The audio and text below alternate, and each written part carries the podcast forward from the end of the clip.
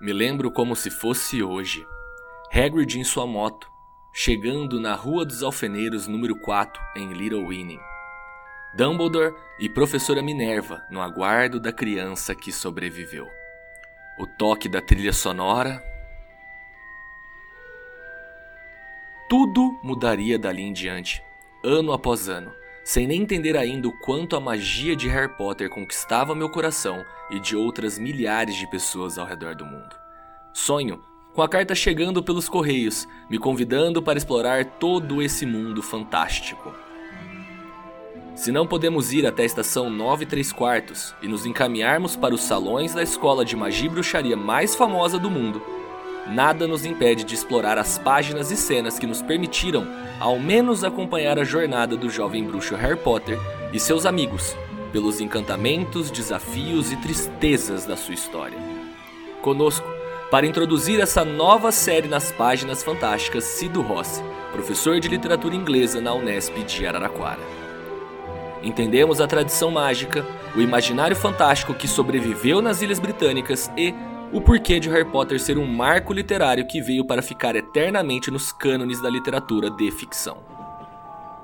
Vai, entre na cabine, vem logo. Sente com a gente, compre seus doces, que Hogwarts se aproxima. Lembrou de comprar seus materiais no beco diagonal? Opa, e qual é a sua varinha? Hum, cuidado, cuidado com o salto do sapo de chocolate. É, seja bem-vindo, pequeno bruxo, ao mundo mágico de Harry Potter.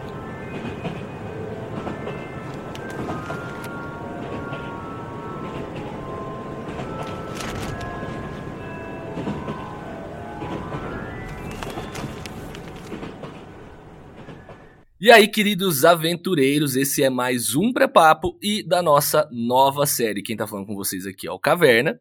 E vocês já sabem do que a gente tá vindo falar. Essa nova série que tá mais do que especial nos nossos corações. E para apresentar para vocês a nossa nova co-host oficial da série de Harry Potter, né, aqui no nosso pré-papo. E aí, Lígia, conte para os nossos ouvintes quem é você que tá participando aqui agora. Olá, João. Eu não chamo João de Caverna porque eu não me sinto íntimo o suficiente. Quem sabe um dia. Olá, pessoal. Eu sou a Lígia, mestrando em estudos literários, apaixonada por Harry Potter. Conheci Harry Potter antes de sequer saber ler.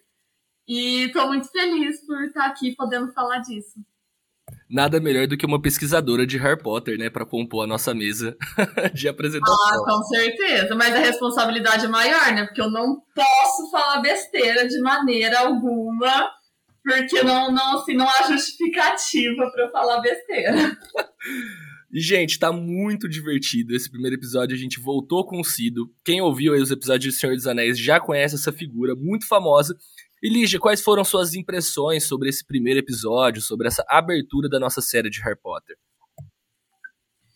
Bom, quando as pessoas ouvirem o episódio, vão perceber que talvez eu tenha me emocionado levemente no final.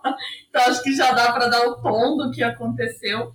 Mas eu achei fantástico porque o Cido não só conhece muito de Harry Potter no sentido técnico da palavra, né, de conhecer a obra, as referências e a história da, da série, mas o Cid é apaixonado por Harry Potter, como nós.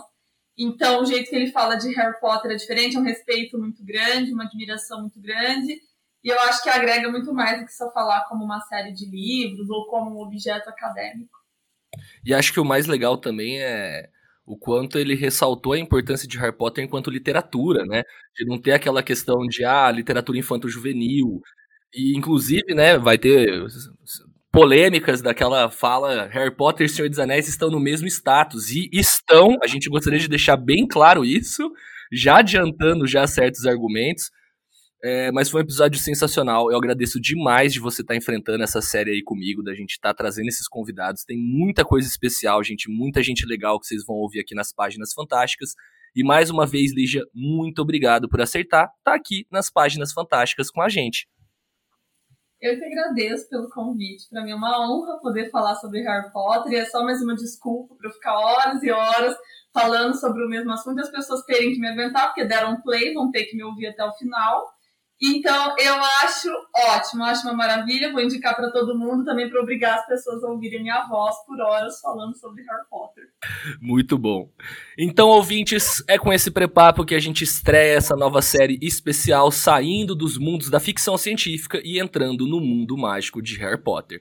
Então, lembra de indicar para seus amigos bruxos aí o nosso episódio no Spotify. Deixa esse segredo, hein? Os trouxas não podem saber que estamos explorando este mundo né? Com esse recado dado, novamente, segue a gente no Spotify, divulga no Instagram, dá toda aquela força que as páginas fantásticas precisam.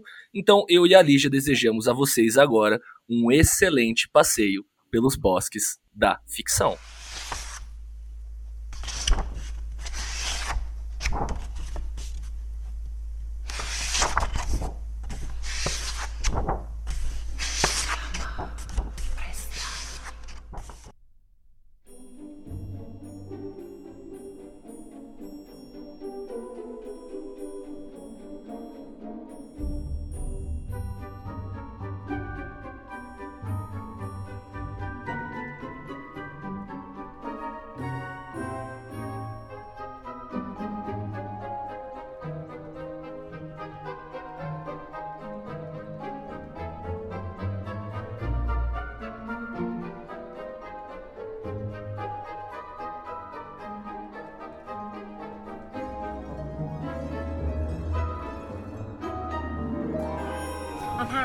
Potter.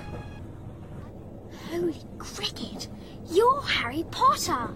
E aí, aventureiros, sejam bem-vindos mais uma vez ao Páginas Fantásticas. E agora vocês já sabem com que a gente está aqui, mas vale agradecer mais uma vez pela presença do nosso querido Cido, que volta dessa vez com uma série incrível que vai começar a partir desse episódio. E aí, Cido, como é que você tá? Tudo certo? Novamente, obrigado por estar aqui com a gente para falar sobre essa obra tão querida. Oi, João.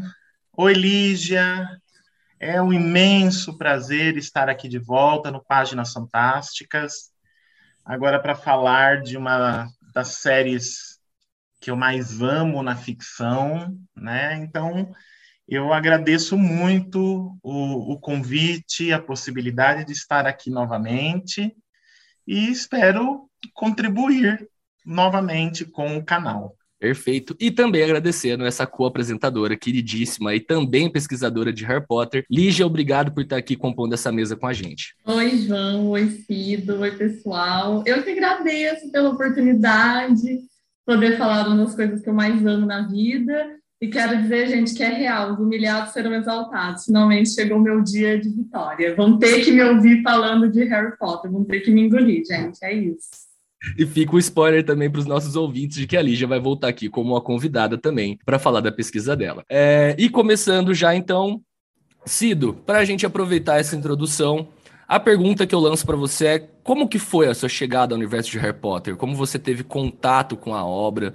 Como você descobriu ela e, e foi explorar esse universo lá na época que os livros foram lançados? Bem, para eu responder essa sua pergunta, João, a gente vai precisar voltar a, aos idos do final do século XX, especificamente no ano de 1999. E o ano de 1999 é um ano mirabilis para a ficção do século XXI.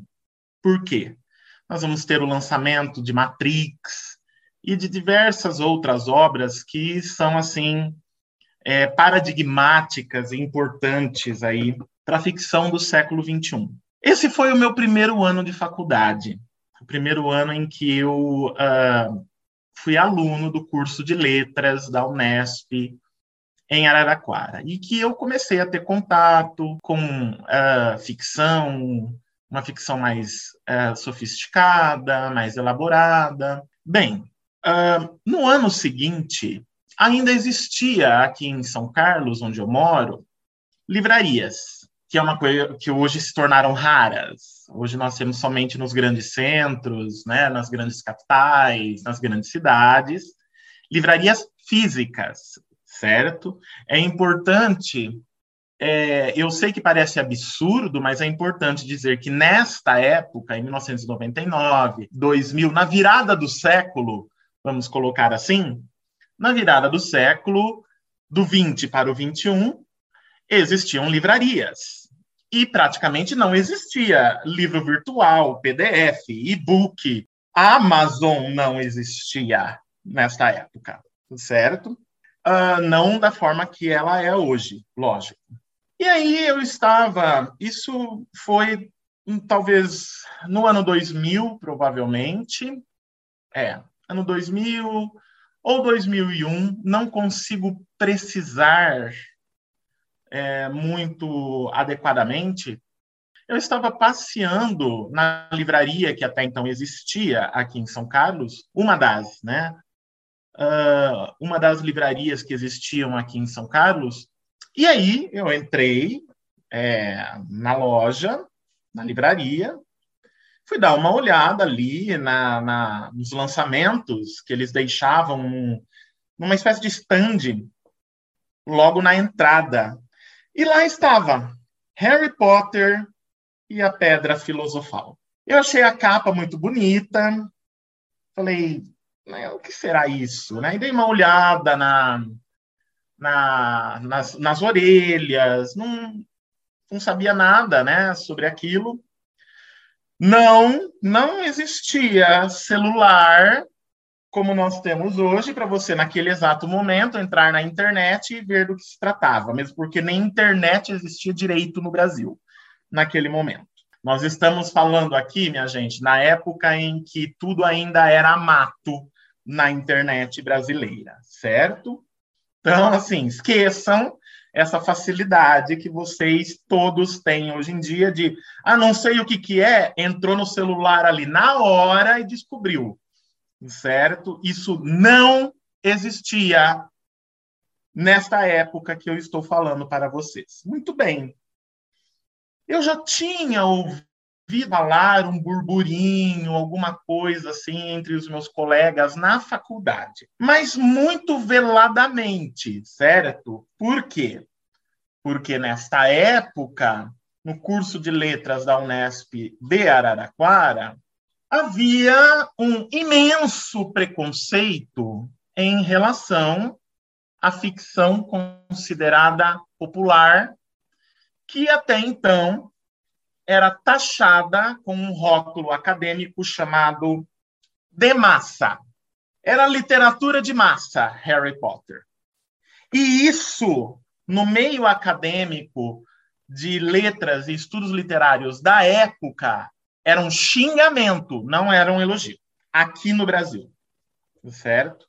Estou falando de Brasil, tá, gente? Não estou falando fora do Brasil o termo literatura de massa, ficção de massa, quando foi usado, hoje em dia já está em desuso, ninguém mais usa, nos Estados Unidos, na Inglaterra.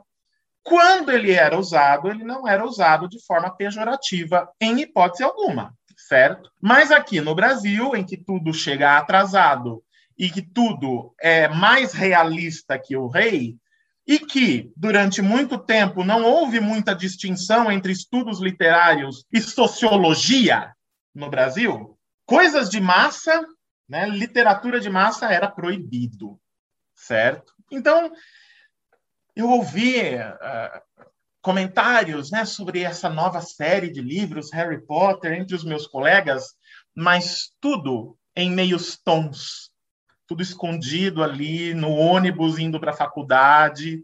Chegou na faculdade, vamos falar de Machado de Assis e Guimarães Rosa, certo? Ninguém falava de Harry Potter dentro da, da faculdade, por quê? Porque se tivesse um professor passando, você corria o risco de tomar uma bronca publicamente. Sim, eu não estou brincando. É verdade. Muito bem. Aí o que, que eu fiz nessa livraria? Eu já tinha, né, ouvido, mas comprei o livro. Comprei o livro, certo? Olha só, uh, eu tenho, obviamente, a primeira edição de Harry Potter no Brasil, né, a tradução, a primeira edição da tradução de Harry Potter no Brasil, que foi a que eu comprei, a primeira edição de todos os livros, morram de inveja, e eu, como sou uma pessoa muito metódica com a minha biblioteca, eu sempre guardo a data em que o livro foi comprado. E eu tenho um carimbo, né, que é o carimbo da minha biblioteca, que uh, está em todos os meus livros, e o carimbo traz a data da compra do livro e o código dele na, no meu sistema de biblioteca. Sim, Cido tem um sistema particular de biblioteca, lógico. Tá? A minha biblioteca é gigantesca, vocês devem imaginar como qual o tamanho da biblioteca de um professor de literatura, né? Tá aqui, ó. Quando que eu comprei Harry Potter e a Pedra Filosofal? No dia 6 de dezembro de 2001. Significa que eu comecei a ler a obra no mesmo dia também. E aí, eu comecei a ler esta obra e a cada página eu ficava mais encantado. A cada página aquilo me prendia cada vez mais, cada vez mais. Eu só sei que eu devorei o livro e terminei de ler ele em dois dias. Menos até certo? Em menos de 48 horas, vamos colocar assim. E aí, falei, meu Deus, que coisa incrível, que coisa fabulosa, que coisa inacreditável, que coisa fantástica, que coisa incrível, que coisa do além. Eu nunca li algo desse tipo, para vocês terem uma ideia. Eu voltei na livraria, depois das festas de final de ano, para comprar Harry Potter e a Câmara Secreta, que foi lançado no mesmo ano, o ano 2000, no Brasil. Os dois livros, a tradução, né? A tradução de Harry Potter e a Pedra Filosofal. Harry Potter, Harry Potter e a Câmara Secreta. Harry Potter e o Prisioneiro de Azkaban. Os três livros foram lançados no mesmo ano no Brasil, que foi o ano 2000, certo? As três traduções saíram no mesmo ano. Então, eu comprei Harry Potter e a Pedra Filosofal no dia 6 de dezembro de 2001 e li o livro nesse final de ano. Fiquei totalmente tomado por aquela história. Eu já tinha visto que já tinha os outros dois livros na livraria. Voltei no dia 15 de janeiro de 2002, ou seja, pouco mais de um mês depois de ter comprado a Pedra Filosofal. Comprei a Câmara Secreta, li e assim foi. E aí, hum, por causa das coisas da faculdade, eu só vou conseguir ler a, O Prisioneiro de Azkaban mais para frente. Mas o fato é que eu devorei esses livros e eu fiquei encantado. Foi a primeira vez que eu li uma obra de fantasia que era ao mesmo tempo diferente, muito diferente, mas que mantinha um padrão de qualidade idêntico ao Senhor dos Anéis de Tolkien. Eu já tive a oportunidade de estar aqui em outros episódios do, do Páginas Fantásticas para falar de uh, Tolkien, para falar de O Senhor dos Anéis, e uh, quem acompanha aqui o podcast e possivelmente ouviu esses episódios, sabe que minha relação com o Senhor dos Anéis começa ainda na adolescência, né, por N razões. Mas não é uma temporalidade tão distante da minha leitura de Harry Potter, certo? Então, ainda estava muito forte na minha mente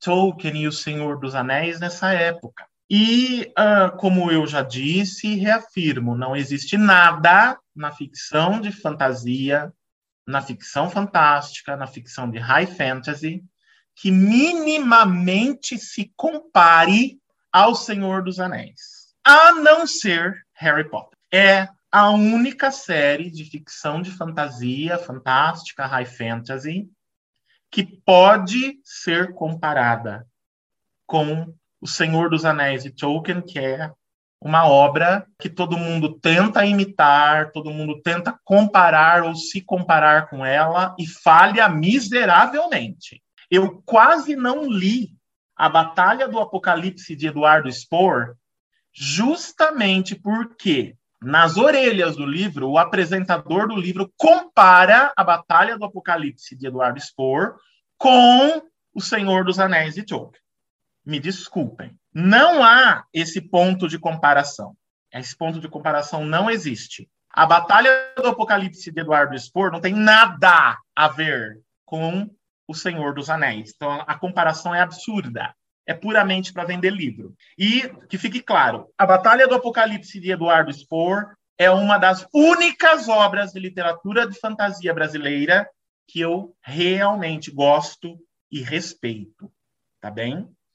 Mas enfim, aqui eu estou fazendo essa comparação por quê? Porque Harry Potter é a única série de livros, a única obra de fantasia, a única obra de ficção fantástica, de high fantasy. Sim, Harry Potter é high fantasy. Sim, e eu provo para quem discordar de mim, certo? É a única obra que se compara e que pode ser comparada em termos de qualidade estética ao Senhor dos Anéis de Tolkien. Agora, outras, me desculpem.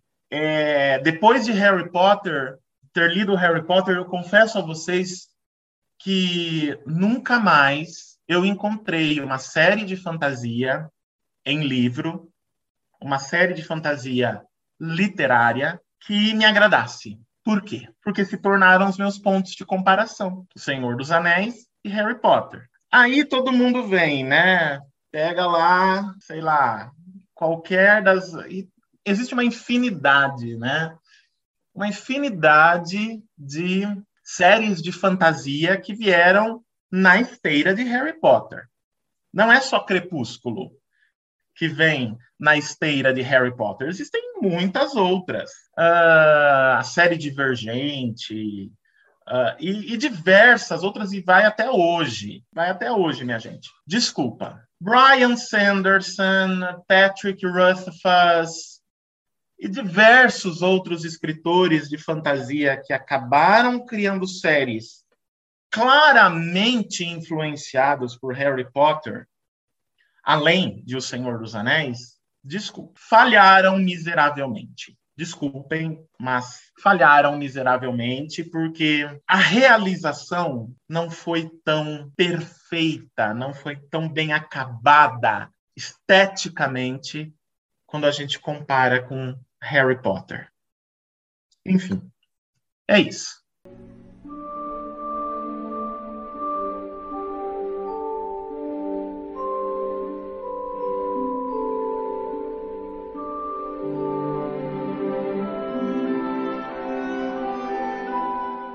Cido, é, quando você contava a sua história de, de fã de Harry Potter, como você conheceu, eu fiquei lembrando de todos esses documentários que a gente tem, programas de TV sobre a Rowling, sobre a saga, e sempre tem essas histórias de fãs, tem livros hoje em dia já publicados, porque são histórias sempre muito bonitas e muito interessantes. Mas elas sempre vêm precedidas da história da Rowling, como que ela publicou é, Harry Potter, todo o processo, assim, a ideia, as rejeições, é, quando ela finalmente conseguiu, conseguiu condições que foram impostas a ela e como isso chegou no mercado e chegou para crianças e adultos. Eu acho uma história muito interessante, não só pela beleza dela e também porque dá um pouquinho de esperança para a gente que escreve, mas principalmente porque eu acho que diz muito sobre o mercado editorial de fantasia naquele momento, que era 1997, né, quando ela publica, e diz muito sobre Harry Potter, que é o que você estava falando, essa força intrínseca a Harry Potter, que abala totalmente é, o mercado editorial quando chega e abala os hábitos de leitura e tudo mais. Então, eu queria que você falasse um pouquinho desse contexto de publicação da saga e da Rowling inserida nesse contexto de publicação, mercado editorial, esse tipo de coisa. Isso você me pede para fazer no Brasil, especificamente no Brasil. Eu acho que você tiver de informação de lá e né, de onde ela publique aqui, tá ótimo, porque é impactante nos dois lugares, né? Impactante lá e é impactante aqui também. Sim, sim. Bom, novamente, minha gente, nós estamos aí num momento que, para muitas gerações, pra, ou melhor, para as novas gerações, né? Vejam bem, nós estamos aqui gravando este episódio em 2022. Isso significa que alguém que tenha nascido no ano 2000, que foi o ano que foi publicado três, os três primeiros livros da série Harry Potter no Brasil, que foi publicado em tradução no Brasil, significa que essa pessoa tem entre 21 e 22 anos já. e possivelmente já está na faculdade, já está na universidade. É a idade, mais ou menos, dos meus alunos de graduação, certo? De hoje.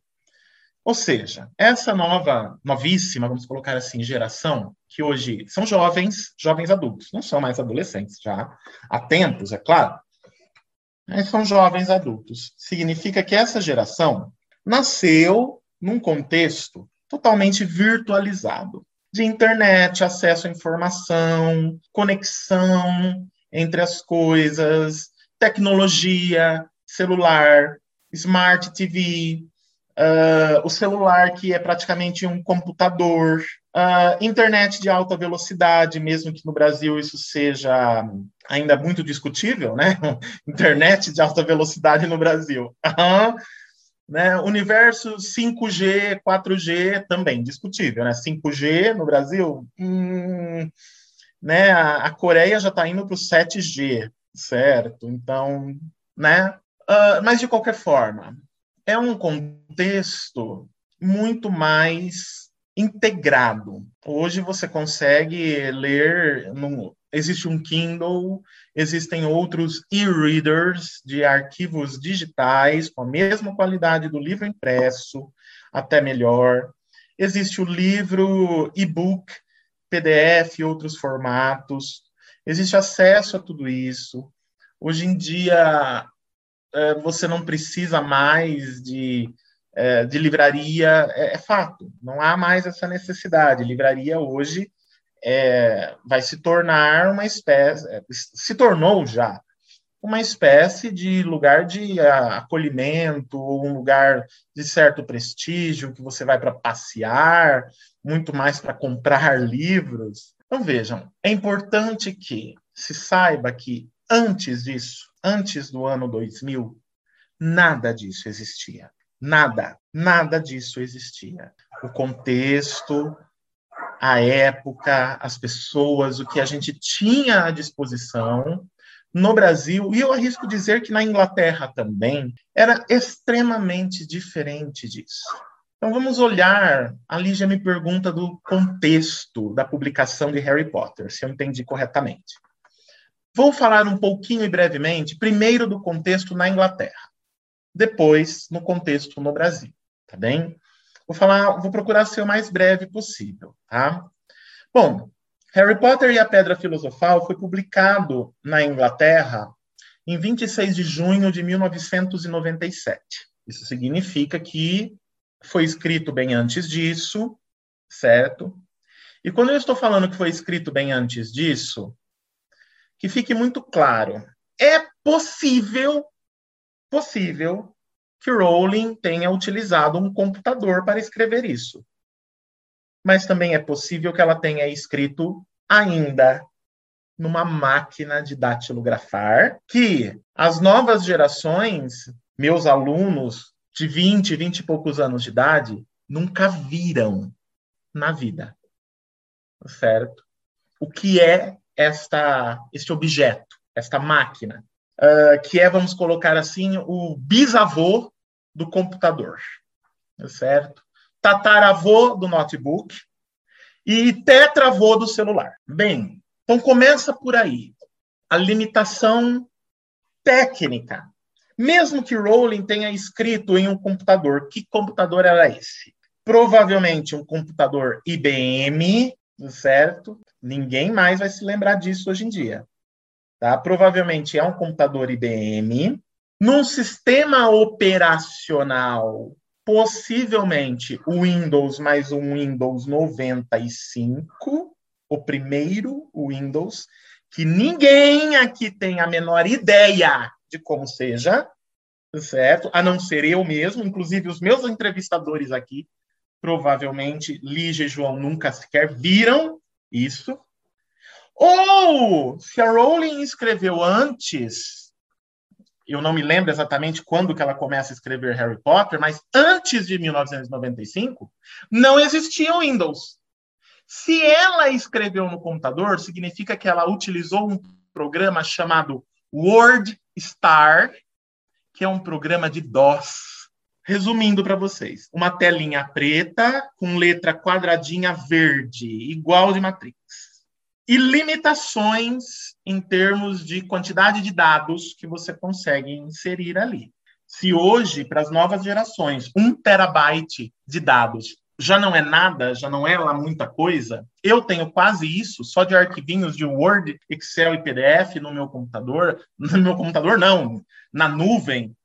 Então, isso naquela época era inimaginável. A gente falava em bits, certo? Em kbyte. Não existia a ideia de, nem de megabyte. Então, uh, usava-se disquete. Provavelmente ninguém sabe o que, que é isso.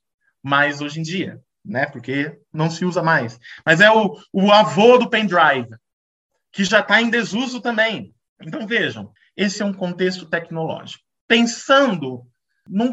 A internet, esqueçam. Até pode haver internet na Inglaterra nessa época, na época em que Rowling escreve, ou seja, antes de 1997. Mas era extremamente uh, limitada, certo? E aqui eu estou falando de internet de escada, minha gente, que é uma realidade que você que tem 20, 20 e poucos anos não faz a menor ideia do que seja. Para sua sorte. Não existia internet de fibra ótica. Era internet de escada, era um cabo de telefone. Então, provavelmente você também nem sabe mais o que é um telefone. Só para você ter uma ideia da situação. É, então, pensando nisso, temos as, essas limitações. Essas limitações que tiveram que ser vencidas por Rowling. Agora, pensando em contexto, como estava a Inglaterra no final dos anos 90 do século 20? A Inglaterra estava vindo do período chamado Cortina de Ferro, ela estava vindo do governo uh, de mais de uma década da famosa Iron Maiden, que não tem nada a ver com a banda, certo? A nossa Iron Maiden de verdade se chamava Margaret Thatcher, a primeira ministra britânica do final da década de 70 e que chega até quase os anos 90. E que colocou, né, nesse período, nós temos o mundo bipolarizado. De um lado, a União Soviética, do outro lado, os Estados Unidos. A Europa, no meio disso, a Europa dividida, simbolicamente e fisicamente fisicamente o simbólico representado pelo infame Muro de Berlim. A Inglaterra, sempre do lado dos Estados Unidos, portanto, do lado do Ocidente. Só que a Inglaterra teve sérios problemas, sérias crises, crises econômicas, eh, crises sociais ao longo das décadas de 70 e 80 e que impactaram profundamente a década de 90. Então, a década de 90, assim como a década de 80, para nós, pessoas mais velhas que vivemos nesse período, são duas décadas perdidas. E isso em qualquer lugar do mundo. Na Inglaterra não é diferente. Claro que a situação lá, economicamente falando, era melhor do que aqui no Brasil, nessa época, sem dúvida, mas não tão melhor assim. Então, a década de 90, seja na Inglaterra, seja no Brasil, é reflexo de tudo o que aconteceu em termos de economia e sociedade nos anos 70 e anos 80. No caso da Inglaterra, muitas crises sociais, falta de emprego, falta de dinheiro, inflação.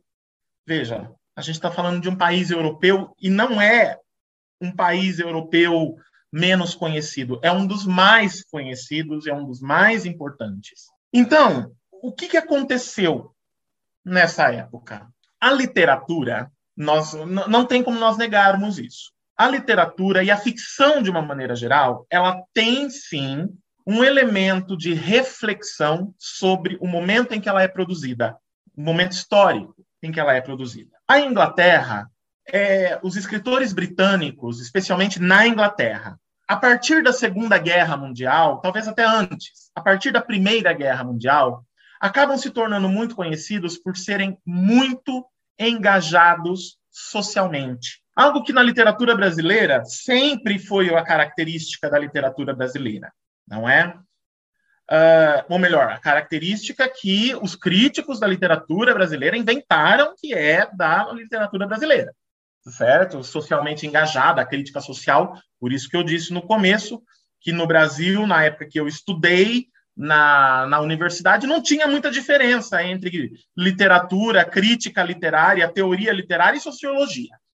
Isso é uma crítica que eu faço a, a, esse período e a esse momento. E a culpa é, sim, dos professores de literatura brasileira, dos teóricos da literatura brasileiros, que impuseram esta inflexão de abordagem à literatura brasileira. Muito bem. Isso só existia no Brasil. Não era comum nas grandes literaturas europeias até a Primeira Guerra Mundial. A Primeira Guerra Mundial mudou completamente esse cenário, mudou totalmente, principalmente entre os países envolvidos particularmente Inglaterra e Alemanha. Então, mudou completamente a literatura desses países, a ficção, os autores, durante todo o decorrer do século XX. Então, quando a gente chega na década de 90, o trend, né, o mainstream da literatura inglesa era muito engajado socialmente. Crítica social, literatura engajada, literatura de, de movimentos. Então, nós temos na Inglaterra, nesse momento, isso que era o mainstream. É, era isso que os escritores mais conhecidos da época estavam fazendo, certo? Você pega um uh, Kazuo Ishiguro nesse momento, você pega um Ian McEwan, e esses escritores trazem esse diversos outros, uma inflexão, uma tendência que era típica da época, que é trazer questões de ordem sociocultural, de ordem social, engajada politicamente naquele momento, tendo em vista, como eu disse a vocês, a década de 90, junto da década de 80, é uma década perdida. Perdida para aquela geração. Tudo era muito difícil em termos de acesso, em termos econômicos, em termos políticos, em termos culturais, tudo era muito difícil. Vocês da nova geração estão tendo, infelizmente, a oportunidade de mais ou menos sentir como essa época era por causa da pandemia de Covid. O que aconteceu nos dois anos da pandemia de Covid levou o mundo a algo muito semelhante ao que era o mundo na década de 90 e na década de 80. Então, vocês estão vivenciando, e é infelizmente que estão vivenciando, porque eu, tendo vivido nesses momentos, não desejo aquilo para ninguém, para ninguém. Mas foi o que aconteceu com o mundo, certo? Desde aquele momento, durante o período da, da, da pandemia. É muito semelhante.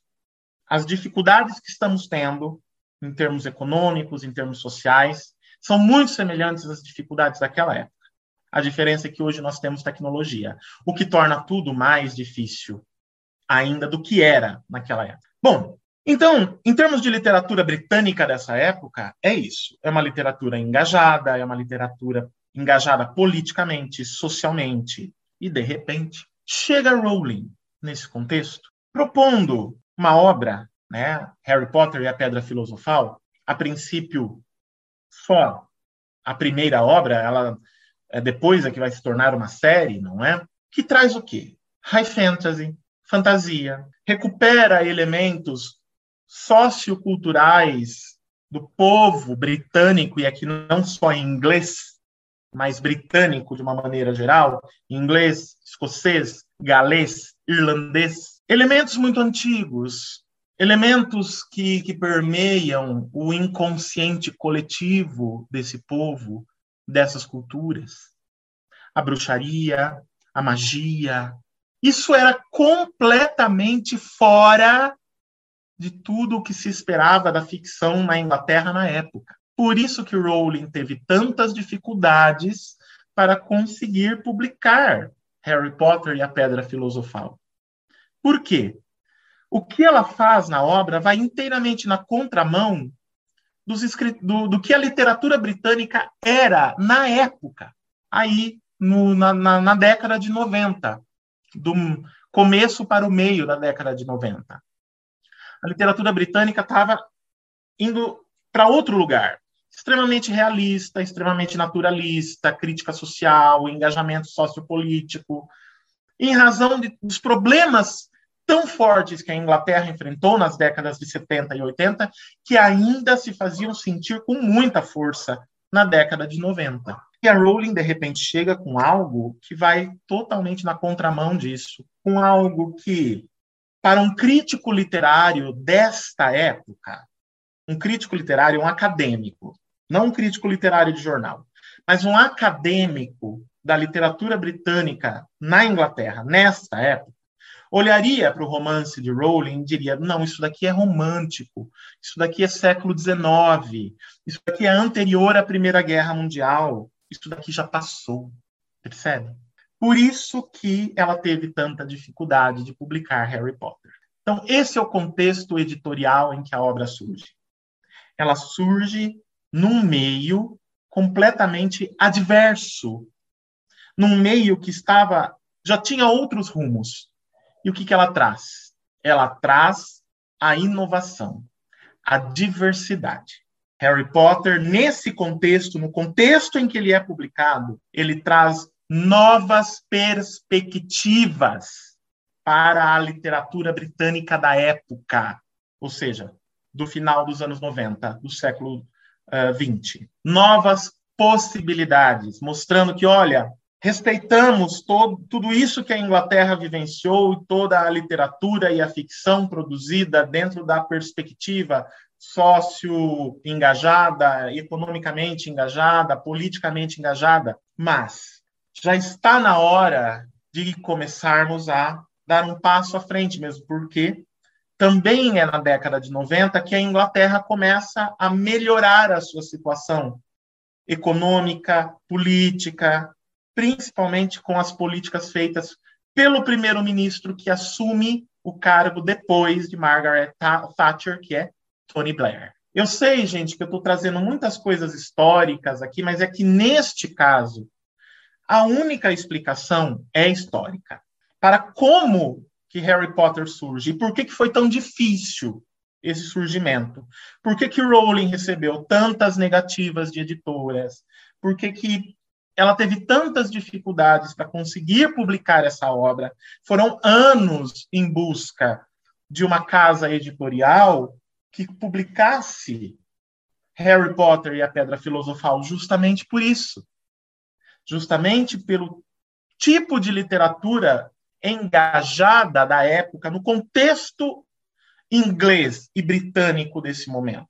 Mas ela conseguiu depois de muita luta. E com isso ela conseguiu e trouxe uma nova possibilidade, um novo desdobramento, um novo desenvolvimento para a literatura britânica e para a literatura inglesa, obviamente. Então vejam, já pontuo aqui com vocês a importância de Harry Potter na história da literatura britânica. Essa é a importância. Harry Potter vem trazer novos ares vem trazer novas possibilidades para uma literatura que estava socialmente, politicamente, economicamente engajada e que não estava percebendo, na década de 90, que a, as coisas tinham mudado, que havia esperança, que foi uma palavra muito complicada de ser usada no contexto sociopolítico econômico da Inglaterra dos anos 70 e 80 do século XX. Esperança. As pessoas, os jovens, as novas gerações perderam a esperança neste momento. É por isso que a literatura britânica das décadas de 70, 80 e parte da década de 90 é muito marcada em termos de marxismo, em termos de pós-moderno, mas um pós-moderno numa perspectiva marxista, ou seja, de crítica social de sociologia. E Harry Potter vem trazer novos ares para isso.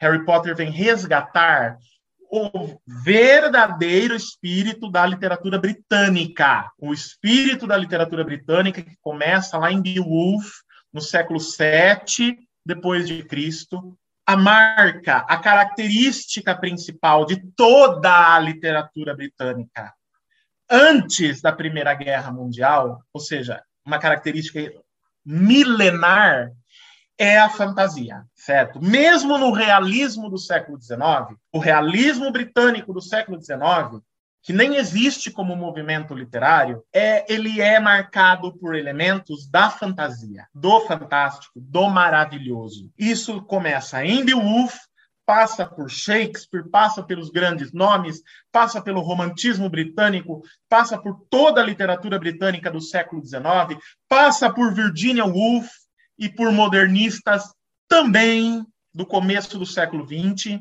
é uma característica do, da cultura deste, deste conjunto de países que são as Ilhas Britânicas. A fantasia. É essa a principal característica que, quando a gente olha para o todo da literatura britânica, ressalta. E isso, em razão das duas guerras, em razão da Guerra Fria, em razão do Muro de Berlim, que ocorre durante a maior parte do século XX, muda completamente essa característica da literatura britânica, a ponto de, quando a gente chega nos anos 90 do século XX, a literatura britânica é praticamente uma literatura brasileira, é praticamente uma literatura norte-americana da época.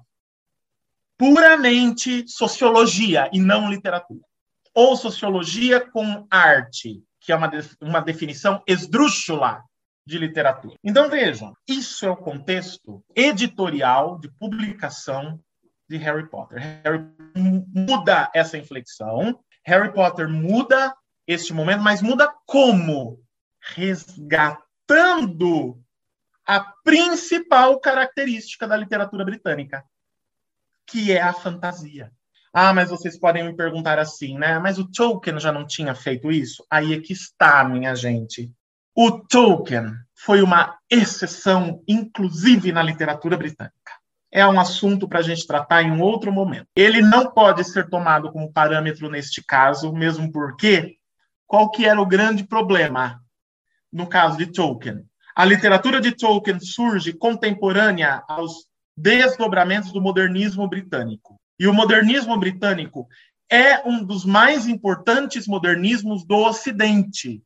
É o modernismo que influencia o modernismo brasileiro e todos os outros modernismos que nós vamos ter no continente americano, inclusive nos Estados Unidos. Ele surge nesse momento e ele foi eclipsado. Sim, por causa disso.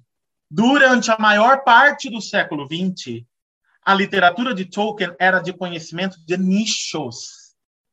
Não era de conhecimento do grande público, e muito menos dos acadêmicos de literatura britânica. Então, neste ponto, a Rowling tem, com Harry Potter, um fator que a diferencia e que a coloca à frente, sim, da literatura de Tolkien. Porque Rowling é quem realmente resgata, não só para acadêmicos, mas principalmente no imaginário do grande público da Inglaterra dessa época, e posterior, o que? A principal característica da literatura britânica, que é a fantasia.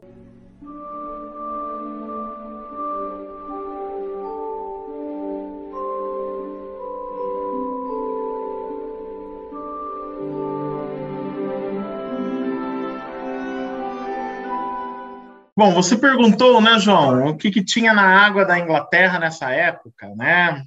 final dos anos 90 e você fala de Neil Gaiman, de Alan Moore e Rowling. Então, Neil Gaiman e Alan Moore não são exatamente dessa época, são anteriores. Uh, e sim, claro, na verdade, a gente pode pensar em possíveis influências deles, não só sobre a obra de Rowling, mas também sobre o imaginário de Rowling e talvez, e aqui é só um talvez mesmo, Talvez seja por causa da ficção do Gaiman e do Moore que a Rowling tenha se animado a escrever Harry Potter, porque ela viu que, bom, existe a possibilidade, que foi o que esses caras fizeram, certo? Abriram a possibilidade de recuperar o da literatura britânica, que caracteriza o todo desta literatura que é a fantasia. Agora, lógico que Gaiman de uma maneira, Moore de outra. A meu ver, no caso de Rowling, esse resgate, essa recuperação da, da, característica principal do todo da literatura britânica se dá de uma maneira muito mais profunda, se dá de uma maneira muito mais profunda, no sentido de resgatar elementos muito profundos que permeiam o inconsciente coletivo das Ilhas Britânicas, que é a magia, a bruxaria, esses elementos. Certo? Gaiman é um mestre da literatura e da ficção pós-moderna. Tem uma outra pegada. É de fantasia? É high fantasy? É.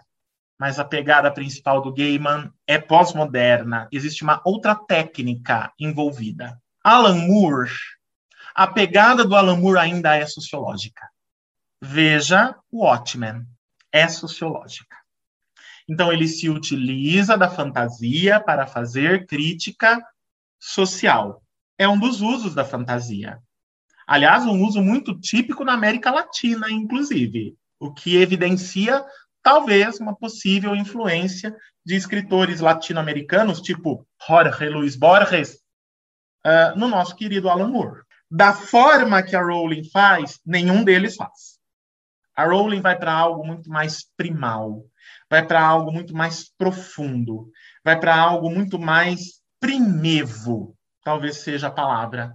Ela resgata elementos e coisas que um escritor como T.H. White, por exemplo, do começo da, do século XX, lá da década de 40, com seu O Único e Eterno Rei, The Once and Future King, não conseguiu fazer, mesmo resgatando as lendas arturianas. Ela consegue fazer algo que Marion Zimmer Bradley, apesar de ser norte-americana, com as suas brumas de Avalon que se passam na Inglaterra, é óbvio, porque porque se trata de uma releitura das sagas arturianas, também não conseguiu fazer. Percebem? Rowling vai trabalhar com os elementos em estado bruto, com os elementos primitivos do inconsciente coletivo britânico. O único outro escritor da literatura britânica que fez isso no século XX foi Tolkien. E antes deles, Antes deles, somente Shakespeare tinha feito isso. Nenhum outro autor da literatura britânica tinha trabalhado com esses elementos primais, brutos. Não vou usar a palavra essência, porque eu não acredito em essência. Eu, como desconstrucionista, derridiano, uh, que sou nas minhas práticas de crítica da ficção, é, na, minha, na minha profissão, na minha atuação profissional, eu não acredito em essência. Uh, mas nós estamos aí lidando com elementos que não, não são exatamente simbólicos, são arquetípicos. É o que a Rowling faz. Ela vai lidar. Pronto. Encontramos uma, uma linguagem para falar sobre isso. Ela vai lidar com elementos arquetípicos do inconsciente coletivo britânico. O Neil Gaiman não faz isso, o Alan Moore menos ainda. O T.H. White falhou ao tentar fazer isso. Tolkien fez isso de uma maneira muito sofisticada, por isso que durante muito tempo a literatura de Tolkien foi uma literatura de nicho, pouco conhecida do grande público. E antes desse, desse pessoal, a, a Marion Zimmer Bradley falhou miseravelmente nessa tentativa, porque a pegada dela realmente era outra. Ela queria fazer uma leitura feminista da lenda arturiana. E ela não era britânica. Ok, falhou. Se, é, se, esse, se isso fazia parte do projeto estético da Marion Zimmer Bradley, tocar nos arquétipos, eu acho que não. Se, mas se fazia parte do projeto estético dela, ela falhou. Assim como T.H. White na década de 40 na própria Inglaterra. O C.S. Lewis, então, um desastre sem precedentes. A literatura de C.S. Lewis é tudo menos britânica. Toda a literatura dele, inclusive a ficção científica, ela é tudo menos britânica. As crônicas de Nárnia é, é cristianismo católico. eu não considero nem ficção, sinceramente. Considero uma parábola ou uma paráfrase do Novo Testamento bíblico. Vou ser muito franco para vocês. E polêmico com essa minha opinião. Eu sei que é uma opinião muito polêmica. Só um comentário, Cido. Você já, você já cutucou o nicho conservador de Senhor dos Anéis quando você falou que Senhor dos Anéis e Harry Potter estão no mesmo paralelo. Já tem conservadores ouvindo que vão. Ah, como pode? Senhor dos Anéis, o intocado! É só isso que eu queria dizer. Então, polêmica a gente já tem há tempo já. Então, você, conservador, leitor conservador do Senhor dos Anéis de Tolkien, vá ler Harry Potter antes de dar a sua opinião sem nenhuma base. Antes de você falar qualquer coisa, vai ler Harry Potter. E leia direito, hein? Leia direito, tá? Porque se você não perceber elementos do que eu estou falando em Harry Potter, você também leu errado Tolkien. E aí, meu caro, o fato de você conhecer toda a genealogia do Aragorn não serve para nada em termos de conhecimento de ficção. Então eu desafio sim os conservadores, os leitores conservadores de Tolkien, desafio sim. Tolkien e Rowling estão no mesmo patamar em termos críticos e em termos teóricos e eu provo para quem quer que seja. Eu gostaria de assinar embaixo. Acho que a Lígia, você assina, Lígia? Ah, com certeza, eu assino em todos os cantos que você quiser que eu assine, eu assino com meu próprio sangue. É isso eu não poderia dizer melhor, o tanto que eu já tive que aguentar. Gente falando pra, na minha cara, ah, mas não é que nem Senhor dos Anéis, né? Ai, por favor, né, gente? Olha, é o que eu sempre disse, vai ler, sabe? A pessoa não leu ou leu errado, porque, sabe, é má vontade, é má vontade mesmo de entender o que está acontecendo nessas literaturas. E aí, o grande problema é que também leu errado Tolkien. Também leu errado Tolkien. Veja, eu não estou dizendo que a literatura de Tolkien e a literatura de Rowling são iguais. Obviamente que há influências diretas da ficção de Tolkien na obra de Rowling. Isso é, é detectável para qualquer leitor mais atento da obra de Rowling. Qualquer leitor mais atento de Harry Potter vai e que tenha lido corretamente O Senhor dos Anéis e não para ficar decorando o nome, que é o que eu vejo muito por aí, certo? Lê O Senhor dos Anéis, o Silmarillion e o Hobbit só para ficar decorando o nome e para achar que tem ali catolicismo em Tolkien. Por favor, vai estudar, meu filho. É isso, é, é o único conselho que eu posso te dar. Vai estudar. Mas voltando, para qualquer leitor atento, tanto de Tolkien quanto de Rowling, assim que os dementadores aparecem pela primeira vez na obra de Rowling, que é em O Prisioneiro de Azkaban, é inevitável inevitável para um leitor que leu direito as duas obras detectar ali uma influência direta da figura dos Nazgûl de Tolkien em Rowling. É uma influência quase declarada, certo? Quase declarada. A maneira com que os dementadores são descritos, a, o, o poder que eles têm, como é que eles agem, remete diretamente aos Nazgûl de O Senhor dos Anéis. Então, esse é só um exemplo. É claro que há influências de Tolkien em Rowling, no entanto, o que esses dois autores fizeram, contribuíram com a literatura britânica, com a literatura inglesa e com a literatura de fantasia, fantástica, de high fantasy ocidental, está no mesmo patamar. É isso que eu estou dizendo aqui. A importância de Tolkien para a literatura inglesa e para a literatura de high fantasy, fantasia e fantástica ocidental, é a mesma importância da obra de Rowling para a literatura inglesa e para a literatura de fantasia, high fantasy e fantástica ocidental. Estão os dois no mesmo patamar.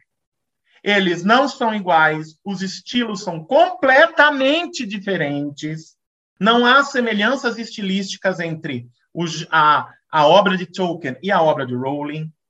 Os temas são completamente distintos também, ainda que nós tenhamos a jornada do herói em Tolkien, também temos a jornada do herói em Rowling, mas a maneira com que é, é este tropo da ficção, esse arquétipo da ficção é trabalhado nas duas obras, é absolutamente distinta.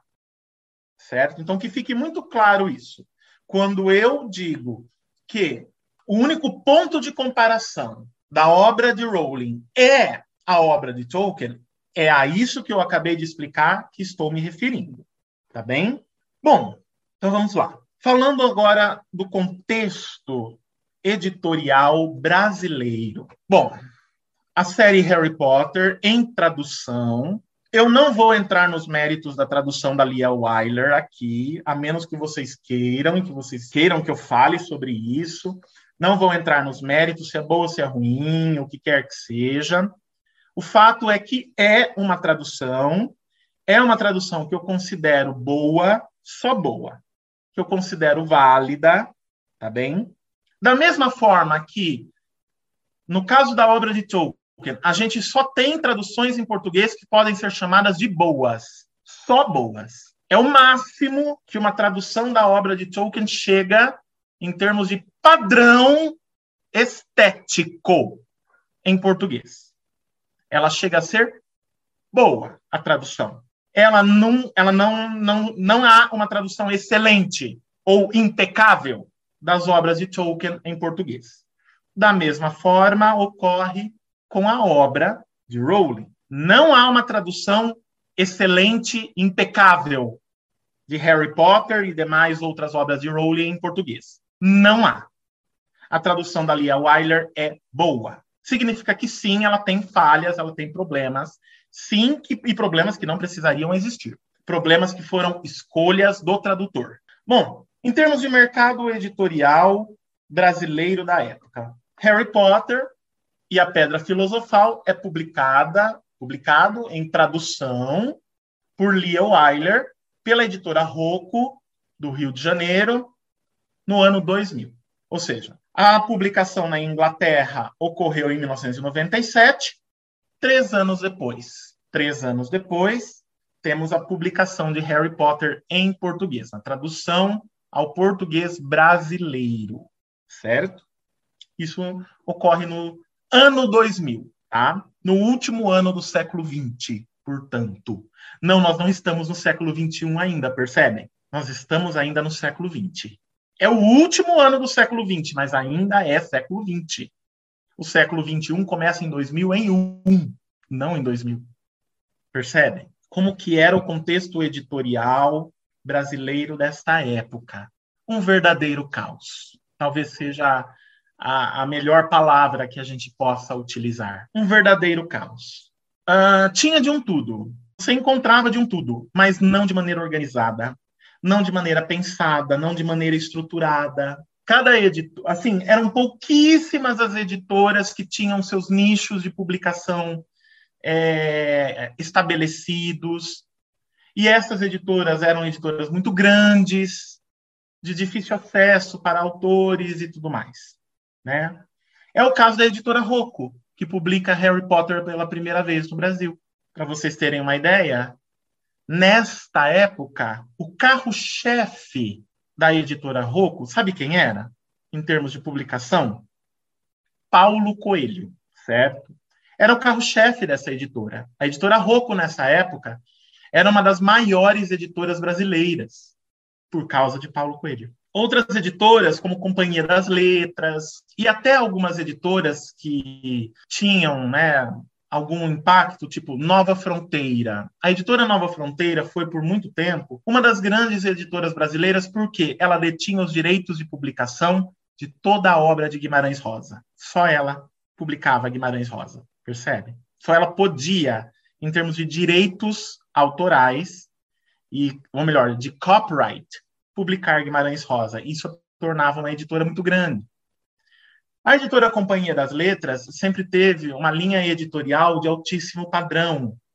Então, eles praxe de publicação deles era muito, muito, muito difícil, muito complexo. é, porque era uma, a editora de maior prestígio no Brasil na época.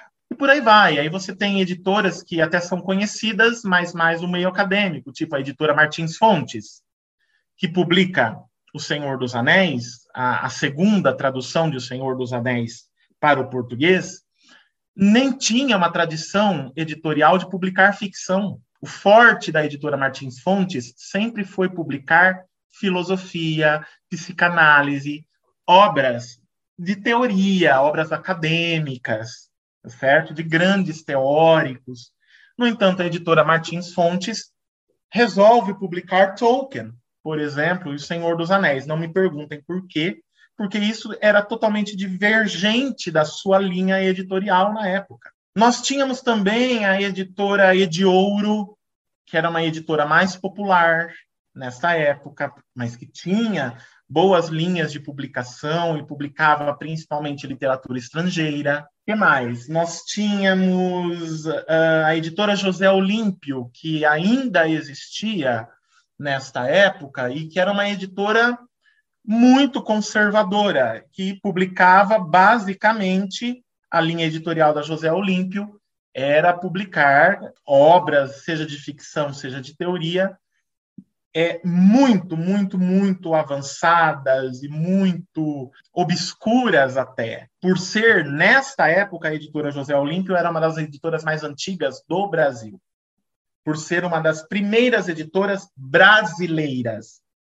Antes da José Olímpio, boa parte das editoras que existiam no Brasil eram francesas. Por exemplo, quem publica pela primeira vez Machado de Assis no Brasil? A editora Garnier, que é francesa e que tinha uma, uma sucursal, vamos colocar assim, no Brasil. Então, publicava-se aqui no Brasil e também publicava-se, já traduzido em francês, na França.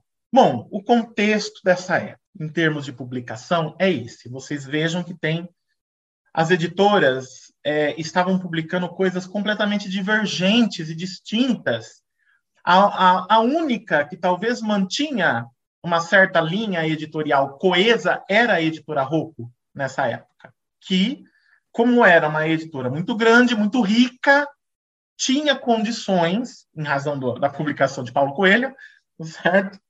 Tinha condições de manter uma linha editorial coesa. Então, não, não é novidade para ninguém que seja essa editora a publicar Harry Potter, que já no ano 2000 já tinha explodido no mercado internacional.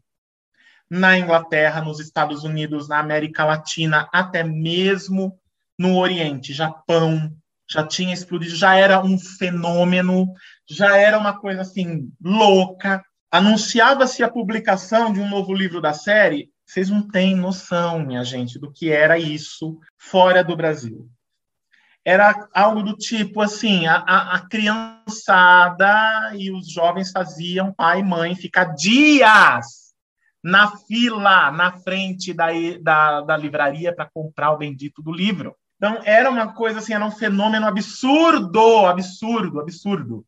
Crianças que não sabiam ler queriam o livro para que os seus pais lessem para eles. E o que acabou acontecendo? Harry Potter começa como um fenômeno editorial para crianças, mas rapidamente ele conquista o coração dos pais das crianças. Ele começou com literatura para criança. E o que, acabou acontecendo? A depender da criança, às vezes eram crianças que não sabiam ler, mas que era, as capas sempre foram muito bonitas, né? Ah, o trabalho de marketing de Harry Potter, feito pela editora Bloomsbury, sempre foi excelente. A editora Bloomsbury, que publica Harry Potter pela primeira vez na Inglaterra, é uma editora de renome. Vejam bem, é uma editora famosíssima. A Bloomsbury, minha gente, ela publicou James Joyce, ela publicou Virginia Woolf pela primeira vez. Vejam bem, pela primeira vez. Percebem? Ela teve outros nomes ao longo do século XX. Um dia ela foi a Hogarth Press, a Bloomsbury foi a editora fundada por Virginia Woolf, maior nome do modernismo britânico. A mesma editora Hogarth Press, que vai se tornar Bloomsbury, publicou a obra completa de Freud, na primeira tradução numa língua diferente do alemão, que foi o inglês. Não é uma editora muito renomada na Inglaterra. Muito renomada. E a Rowling conseguiu publicar por esta editora. Bom, voltando para o Brasil. Claro que Harry Potter foi um fenômeno de, de, de marketing e de vendas, óbvio, certo? Por causa da, do, do know-how e expertise da editora Rocco, que é uma editora, na época, como eu disse, muito rica e muito grande. E o que, que nós temos né, nesse contexto? Algo semelhante ao contexto que eu expliquei relacionado à Inglaterra. Então, nós estamos aí vivendo o final da década de 90, nós estamos e início dos anos 2000, é, o que está acontecendo? O Brasil está num, começando aí um momento de recuperação política, econômica, um momento realmente bom para o Brasil em termos políticos, econômicos e históricos. É, é um momento, é um do, dos momentos, vamos colocar assim, de pico é, do que acontece no contexto brasileiro em termos de economia, política, história. É um dos momentos de pico. Por quê? Diferentemente da Europa, dos países europeus e dos Estados Unidos e América do Norte de uma maneira geral, Estados Unidos, Canadá e México, hum, nós não temos uma estabilidade sociopolítica econômica no Brasil desde a proclamação da República. Tá, os historiadores podem discordar o quanto quiser de mim, porque eu não sou historiador mesmo, eu posso dizer o que eu quiser, certo? Em relação à minha opinião sobre esse contexto histórico. E eu vou dizer aqui como brasileiro e não como especialista, certo? Mas o fato é que nós não temos uma estabilidade política e econômica no Brasil desde a proclamação da República. É, eu acho difícil algum historiador da, do Brasil né, uh, discordar de mim nesse sentido, mas nós vamos ter todos os problemas relacionados à, à proclamação da República, problemas sociopolítico-econômicos que já vinham desde a Guerra do Paraguai e antes disso. Né? Todos os historiadores brasileiros sabem muito bem quando que começa a dívida externa brasileira, certo? É justamente na Guerra do Paraguai e é com a Inglaterra que a dívida começa, não é com os Estados Unidos e por aí vai. Nós vamos ter no século XX o Brasil vai passar por duas ditaduras, como se não bastasse uma, ele passa por duas. Um feito inédito, certo, para um país da América Latina. Todo país da América Latina passou por ditadura ou algo semelhante a isso. Argentina, Chile, são os mais famosos, mas não são os únicos. E todos eles tiveram seu período ditatorial, mas foi uma, uma ditadura. O Brasil teve duas. A ditadura Vargas foi uma ditadura, sim, foi sim uma ditadura. A ditadura Vargas, o período Vargas, e depois né, a ditadura militar a partir de 1964 com o AI-5. A segunda ditadura foi mais longa do que a primeira, não é? E ela vai terminar ali no final dos anos 80, todos nós sabemos, né? Oficialmente é 1985. Mas no Brasil, nada que é oficial vale. Ela termina oficialmente em 85, mas nós vamos ter resquícios disso até o começo da década de 90, no mínimo. Então o Brasil estava vindo desse período de, de uma mudança radical na sua política, na sua economia. E uma mudança radical, o que, que acaba acontecendo com mudanças radicais? Na América Latina, de uma maneira geral, não só no Brasil. A tendência do povo é o quê? Se recolher em conservadorismo. Por quê? O conservador tem um discurso prático e um discurso muito mais convincente. Por quê? Porque é um discurso prático, é um discurso direto, é um discurso muito impactante em termos econômicos e políticos. Foi o que aconteceu com o Brasil, não é? Nesse período. Então, quando nós chegamos aí em 2000, nós estamos prestes a, no ano 2000, a ter a ascensão do primeiro uh, governante de esquerda do Brasil. Então, ou seja, quando um país da América Latina come, vá, elege um governo de esquerda depois de um período de governo de direita, nós temos o que? Isso sinaliza estabilidade sociopolítica e econômica. Certo? Isso é uma realidade no, no, na, na América Latina e no Brasil não é diferente. É, este era o contexto da publicação de Harry Potter no Brasil nessa época. Nós estávamos chegando, né, estávamos num período muito bom sociopolítico econômico. Ainda que caótico, evidentemente, porque né, tudo era caótico no Brasil nesse momento. Caótico, muitas coisas atrasadas, evidentemente, mas a grande questão era era muito melhor do que a década de 80 e a primeira metade da década de 90. Muito melhor. A economia estava mais equilibrada, mais controlada, a condição socioeconômica das pessoas tinha melhorado um pouco. E quando eu digo melhorado um pouco, tá, gente? É, eu estou falando do contexto Brasil, tá? Eu não estou falando de um contexto europeu e nem norte-americano. Quando eu digo melhorar um pouco, é mínimo o que foi melhorado, mas que era uma melhora já perceptível pela população de uma maneira geral. Então, ou seja, Harry Potter surge num período sociopolítico econômico favorável. Percebem que é diferente da Inglaterra, em que ele surge num contexto estético, literário adverso, que não era favorável. No Brasil, ele surge num contexto economicamente favorável. E falou de economia, minha gente. No Brasil, estética cai toda por terra, tá? Infelizmente é assim que funciona no Brasil. Entre estética e economia, a economia vai sempre vencer a estética. Esse é, inclusive, um dos grandes problemas de se trabalhar e se estudar e pesquisar qualquer manifestação artística no Brasil. E a literatura é uma manifestação artística. Percebe? E não estava tudo bem. No entanto, devo dizer que, para o grande público, perfeito. O grande público acolheu Harry Potter.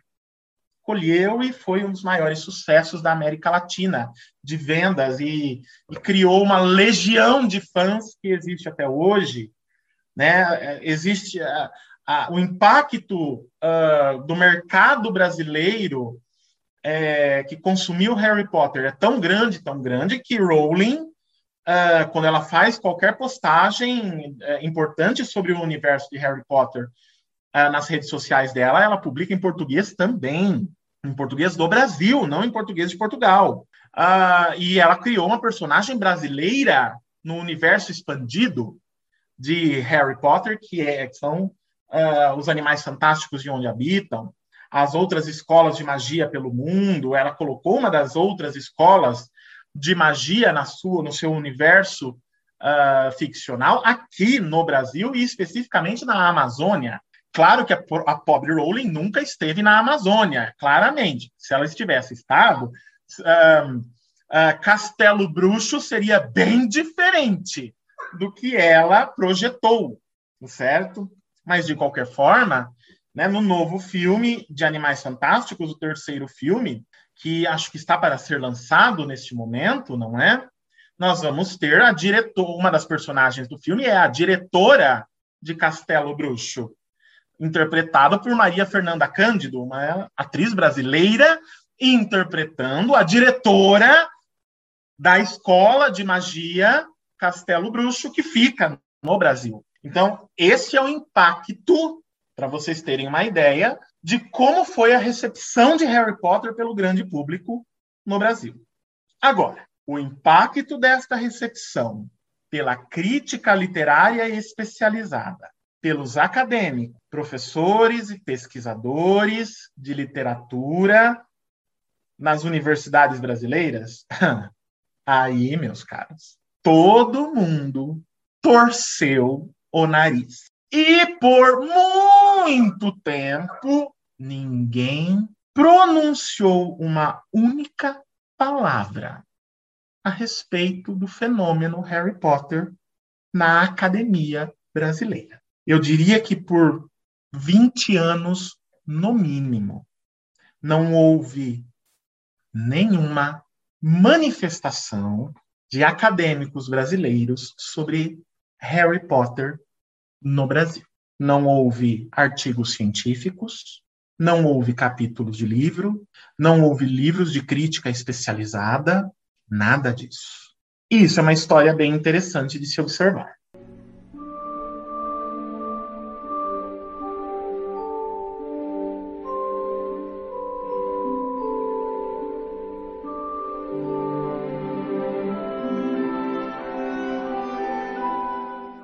Eu queria retomar uma coisa que você falou quando você estava falando do, do contexto inglês, quando a Rowling publicou. Você falou dela resgatar isso que é inerente à literatura britânica no geral, que é essa magia que está lá nos primeiros tempos é, dessa ilha. Isso me lembrou num e-book que eu estava lendo do Pottermore sobre Hogwarts, quando ela vai falar de como ela construiu a escola e tudo mais, onde ela localizou a escola, que ela meio que solta um, ah, coincidentemente, as Ilhas Britânicas são o lugar mais mágico uh, do planeta, mas vamos em frente. Ela solta essa informação e corre. E, e, é algo que, assim, é, eu acho que já está no nosso imaginário, assim, é, eu acho que o pessoal que gosta de fantasia sempre busca esses livros desses autores britânicos, porque está lá, mesmo que o livro não seja inteiro de fantasia, tem alguma coisa lá, como você falou, o Joyce vai colocar alguma coisa, a Wolf vai colocar, todos eles vão colocar de alguma forma. E só que em Harry Potter isso está assim, saindo pelos poros do livro o tempo todo. É o que encanta o Harry, é o que encanta a gente. Então, eu queria que você falasse um pouco mais sobre como a Rowling está explorando essa, essa tradição mágica das Ilhas Britânicas na obra dela, porque a gente sabe que está ali, mas tem coisas que são muito particulares das Ilhas Britânicas, tem coisas que já estão popularizadas, então, acho que é bom assim, a gente ver como que ela está fazendo isso, porque ela faz de uma maneira assim, primorosa. Com certeza, Lígia. Com certeza. É...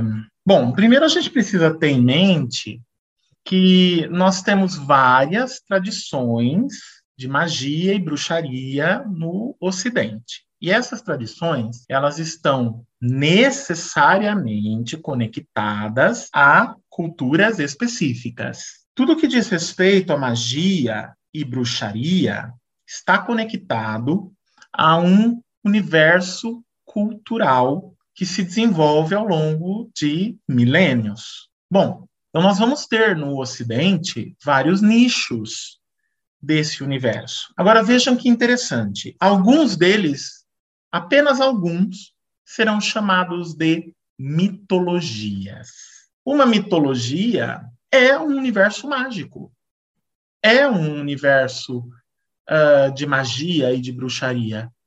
Não há nada que distinga uma mitologia de um universo mágico. Pelo contrário, nós temos ali a presença do maravilhoso, da metamorfose, da transformação, da ilusão, a presença da divindade, a presença do oculto, certo? Então, algumas tradições por razões que não vêm aqui ao caso, que dariam muito trabalho de serem explicadas e que a gente perderia o nosso foco aqui, foram ascensas, ascendidas ao status de mitologia, certo? E obviamente que uma mitologia é uma construção teórica, foi feita por alguém. Por trás de qualquer mitologia existe a figura dos mitógrafos, aqueles que coletaram, aqueles que organizaram, ou seja, uma mitologia é um discurso construído por especialistas, certo? Ela não é, aspas, natural, certo? Ou seja, alguém organizou. E se alguém organizou, esse alguém ou alguém fez ou fizeram escolhas. Percebem? Por isso que uma mitologia é sempre sistêmica, é um sistema de significação. Qualquer sistema de significação é, por definição, no caso de uma mitologia, ele é criado por alguém, certo? Ou por um grupo de pessoas ao longo de muito tempo. Então, esse escopo, né, é, uma, um, entendimentos né, e elementos uh, de magia e de bruxaria são culturais. Alguns são chamados de mitologias, os outros são apenas chamados de sistemas culturais de determinados países e regiões. Então, nós podemos entender que nós temos vários no Ocidente: a mitologia grega, mitologia nórdica, mitologia egípcia, que não é ocidental, mas chegou até nós, e nós vamos ter também outros conjuntos culturais, como a magia e a bruxaria britânicas, a magia e a bruxaria norte-americanas, o universo mágico e mitológico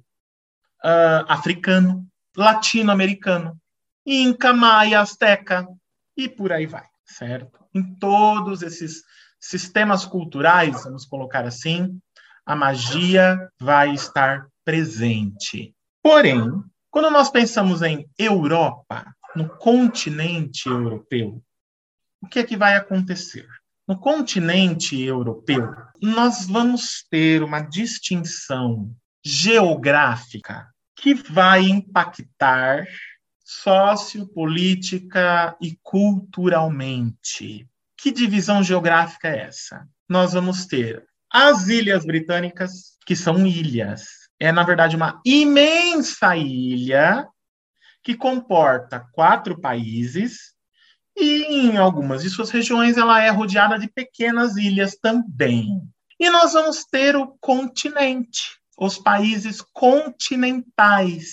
Esta divisão geográfica, este fenômeno geográfico, vai marcar uma distinção muito grande no continente europeu, em termos de cultura e em termos de entendimento de magia e de bruxaria. Por quê? Porque o que, que nós vamos ter no continente, nos países continentais?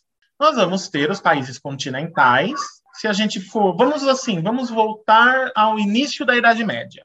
Tá? Eu não vou me voltar tão longe na época antiga, final da Era Antiga e início da Idade Média. O que, que nós vamos ter nesse momento? O crepúsculo, a queda do Império Romano. Que neste momento, nós estamos aí no século, sei lá, 8 da era cristã, o Império Romano está deixando de existir, ou está em franca decadência, praticamente desaparece aí no século VIII. Né? Ele praticamente deixa de existir, mas aí é que está. No seu auge, muito tempo antes disso, não é? No comecinho da era cristã e antes, o Império Romano ele dominou toda a região ou a maior parte da região que hoje nós chamamos de continente europeu com algumas exceções. Uma dessas exceções são as Ilhas Britânicas. Por quê? Por uma questão puramente tecnológica. Os romanos eram péssimos navegadores, diferentemente dos gregos. Os romanos aprenderam muito com os gregos em termos de cultura, mitologia, religião, língua e por aí vai mas não aprenderam coisas básicas, como, por exemplo, a arte de construir navios e a arte de navegar. Os gregos são os primeiros grandes navegadores da cultura ocidental. Não são os primeiros grandes navegadores. Os primeiros grandes navegadores são os fenícios, não é? Mas os gregos aprenderam muito bem com os fenícios.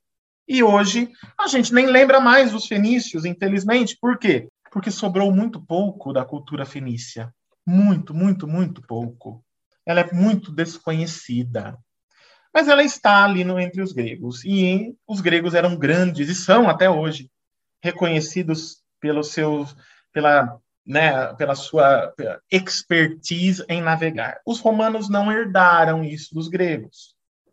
Os romanos eram mais terrestres, desenvolveram técnicas puramente terrestres, por exemplo, organização de exército, técnicas militares e tudo mais, que os gregos não tinham. A Esparta, Esparta é uma exceção, não é a regra. Nunca podemos esquecer que Esparta era uma cidade no meio de um lugar cheio de outras cidades. Então, não, Esparta é uma exceção na Grécia.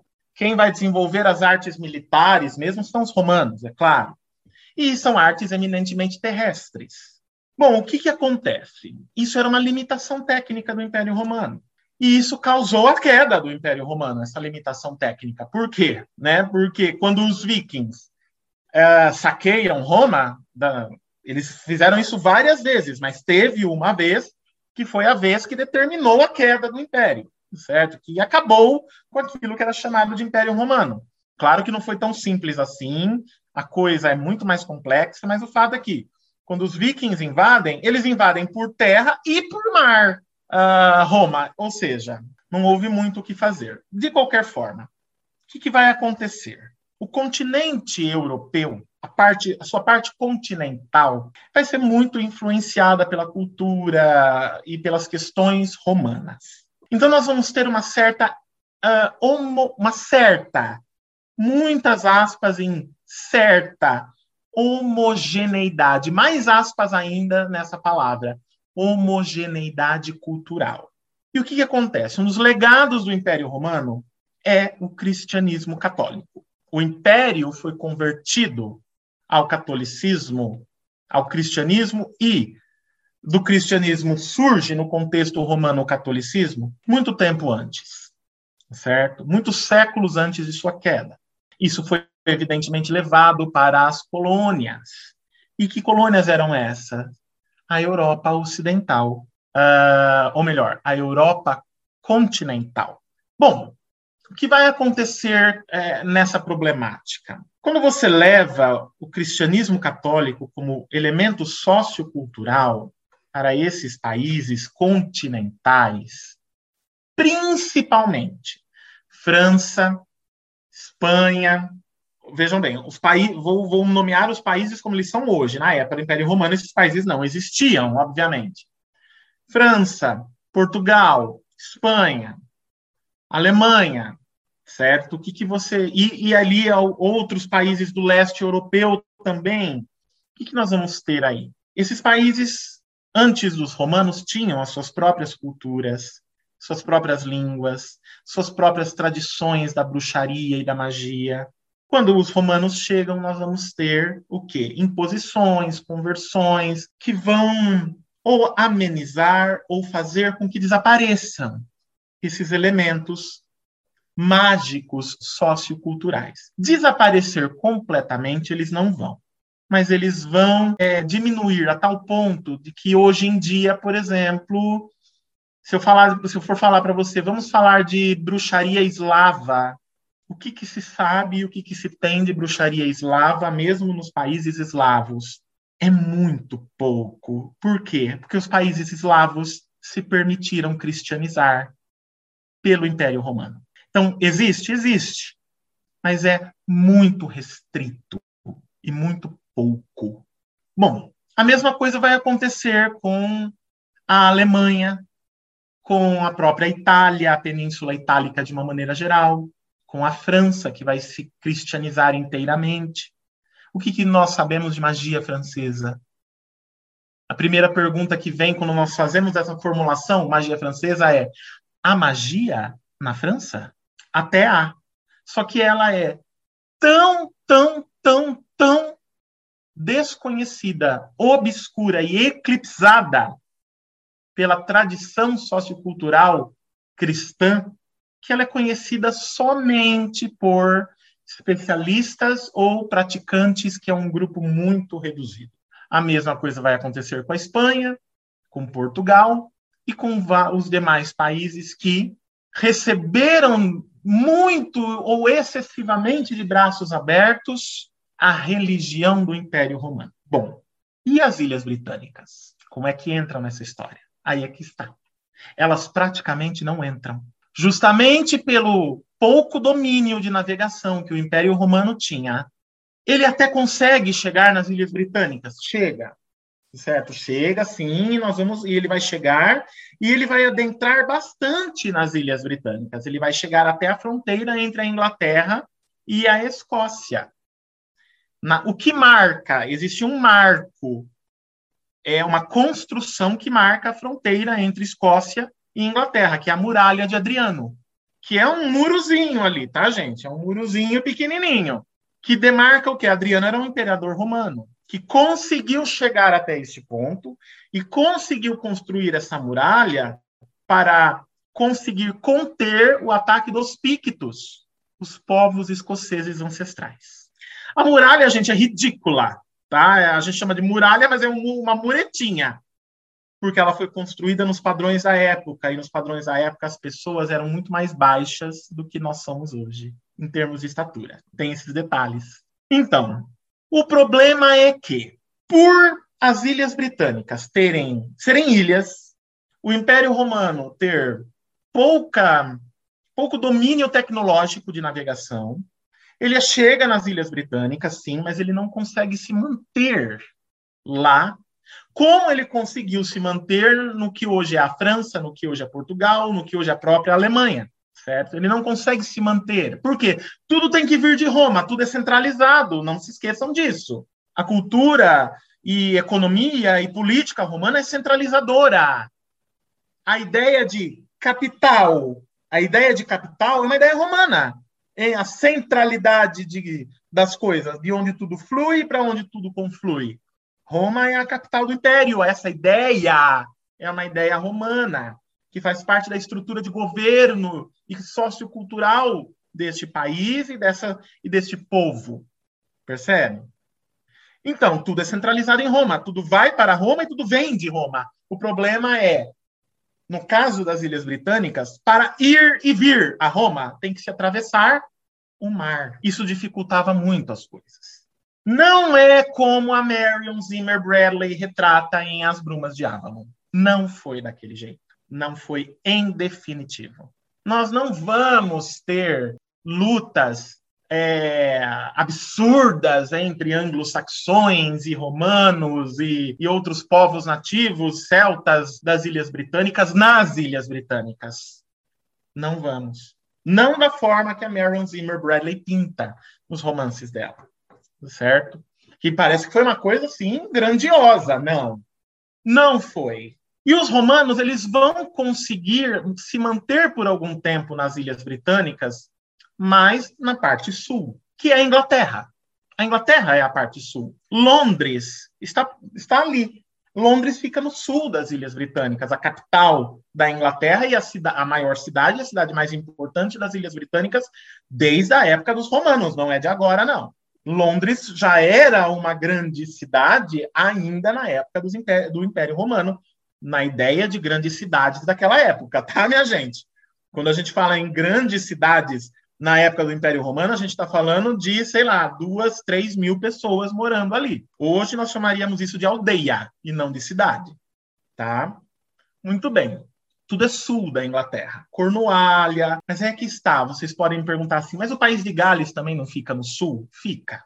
Só que o país de Gales foi o que menos teve influência romana nas Ilhas Britânicas. Por quê?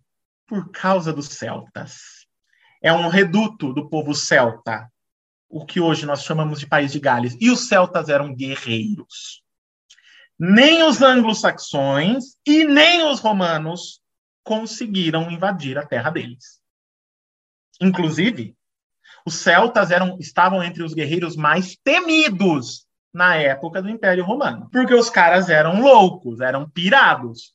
Os caras iam pelados para o, o, o campo de batalha, nus homens e mulheres. As mulheres também. E eles eram insanos, certo? Eles destruíam, detonavam.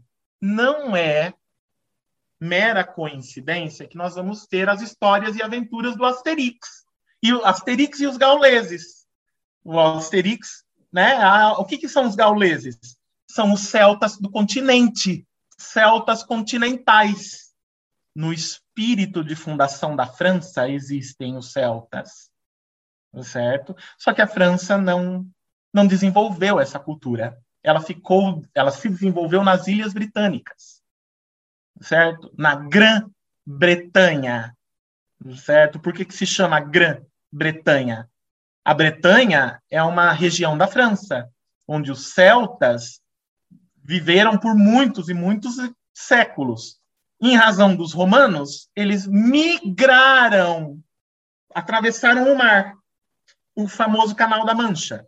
E chegaram na, nas Ilhas Britânicas, que se tornaram a Grã-Bretanha, porque os celtas descobriram que aquela região para a qual eles migraram era infinitamente maior do que a Bretanha na França.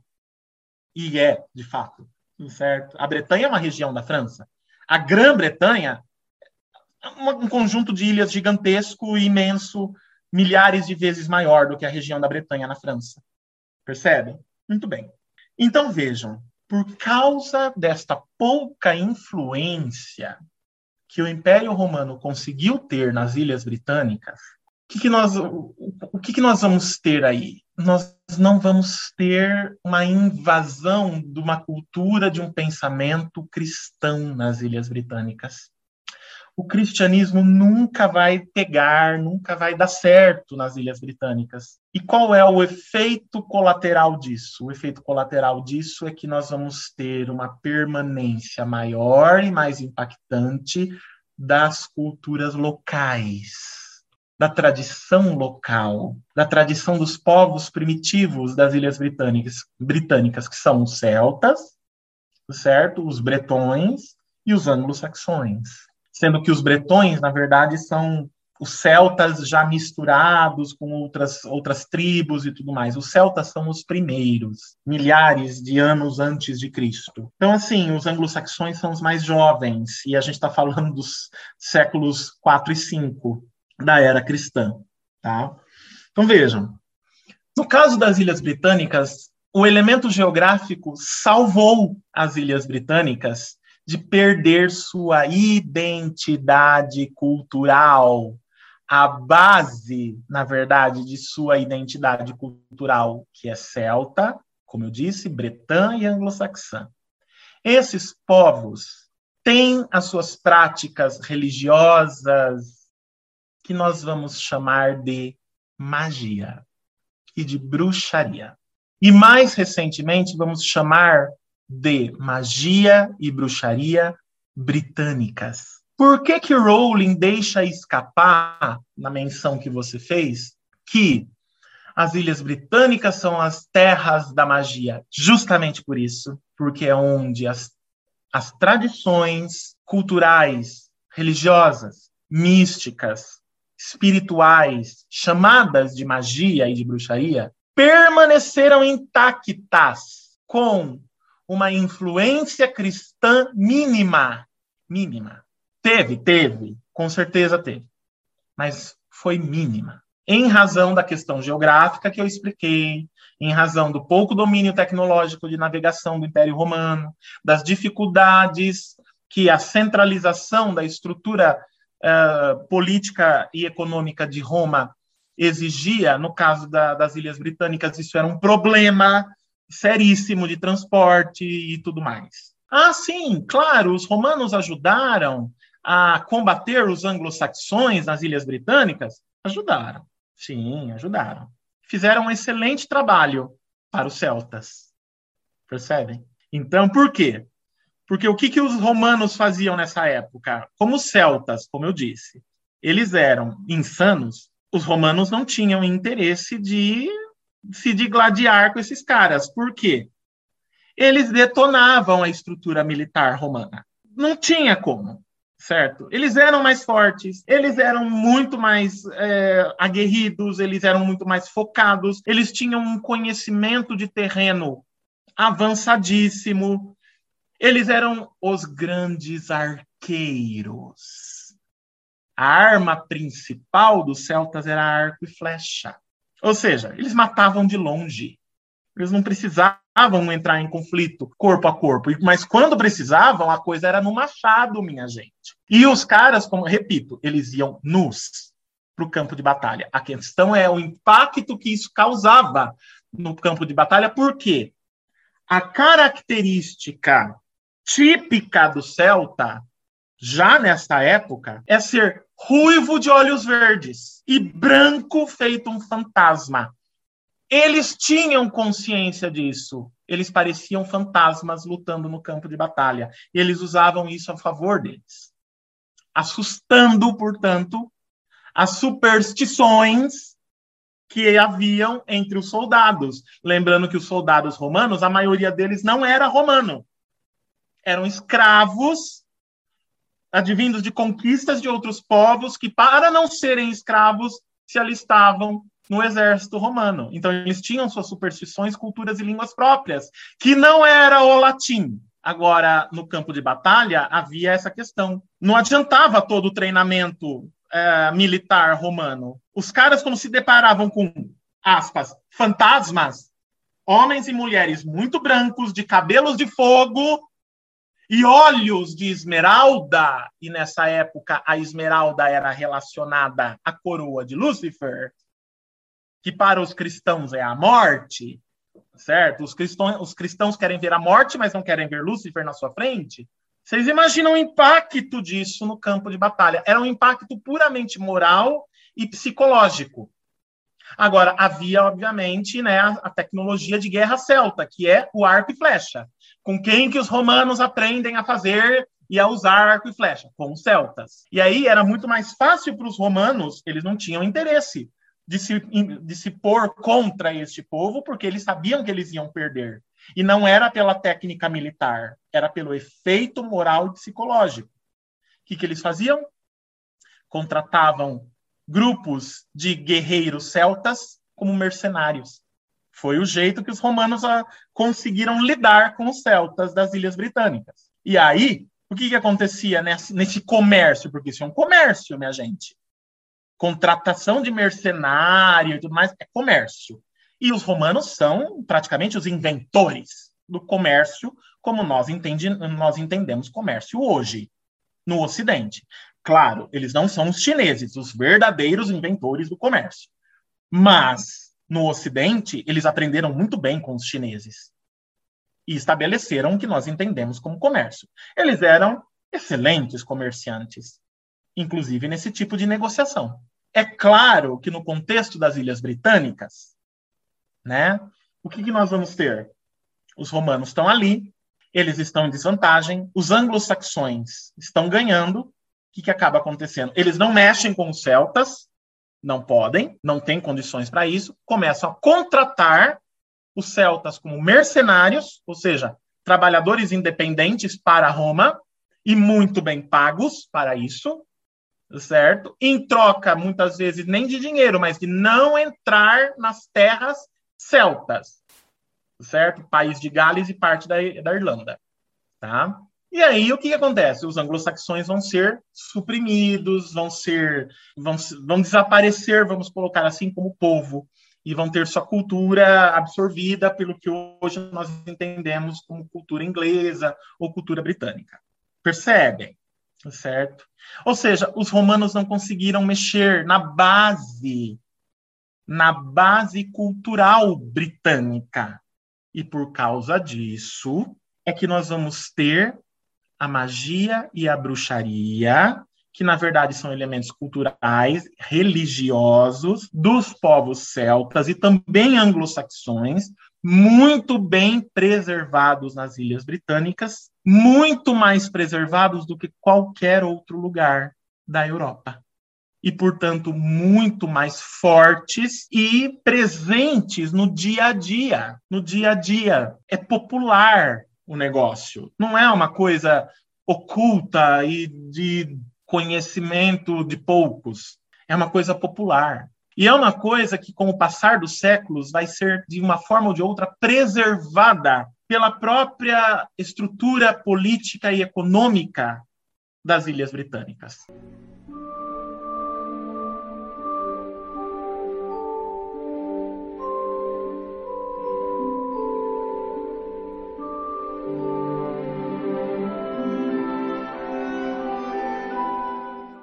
Como eu estava dizendo, até ah, ao longo dos séculos, a própria estrutura política, econômica e social das Ilhas Britânicas vai contribuir para esta preservação maior é, das tradições da bruxaria, da magia, da feitiçaria nas Ilhas Britânicas. Um dos, dos, uh, dos momentos que comprovam uh, isso é, de maneira cabal é o século XVI.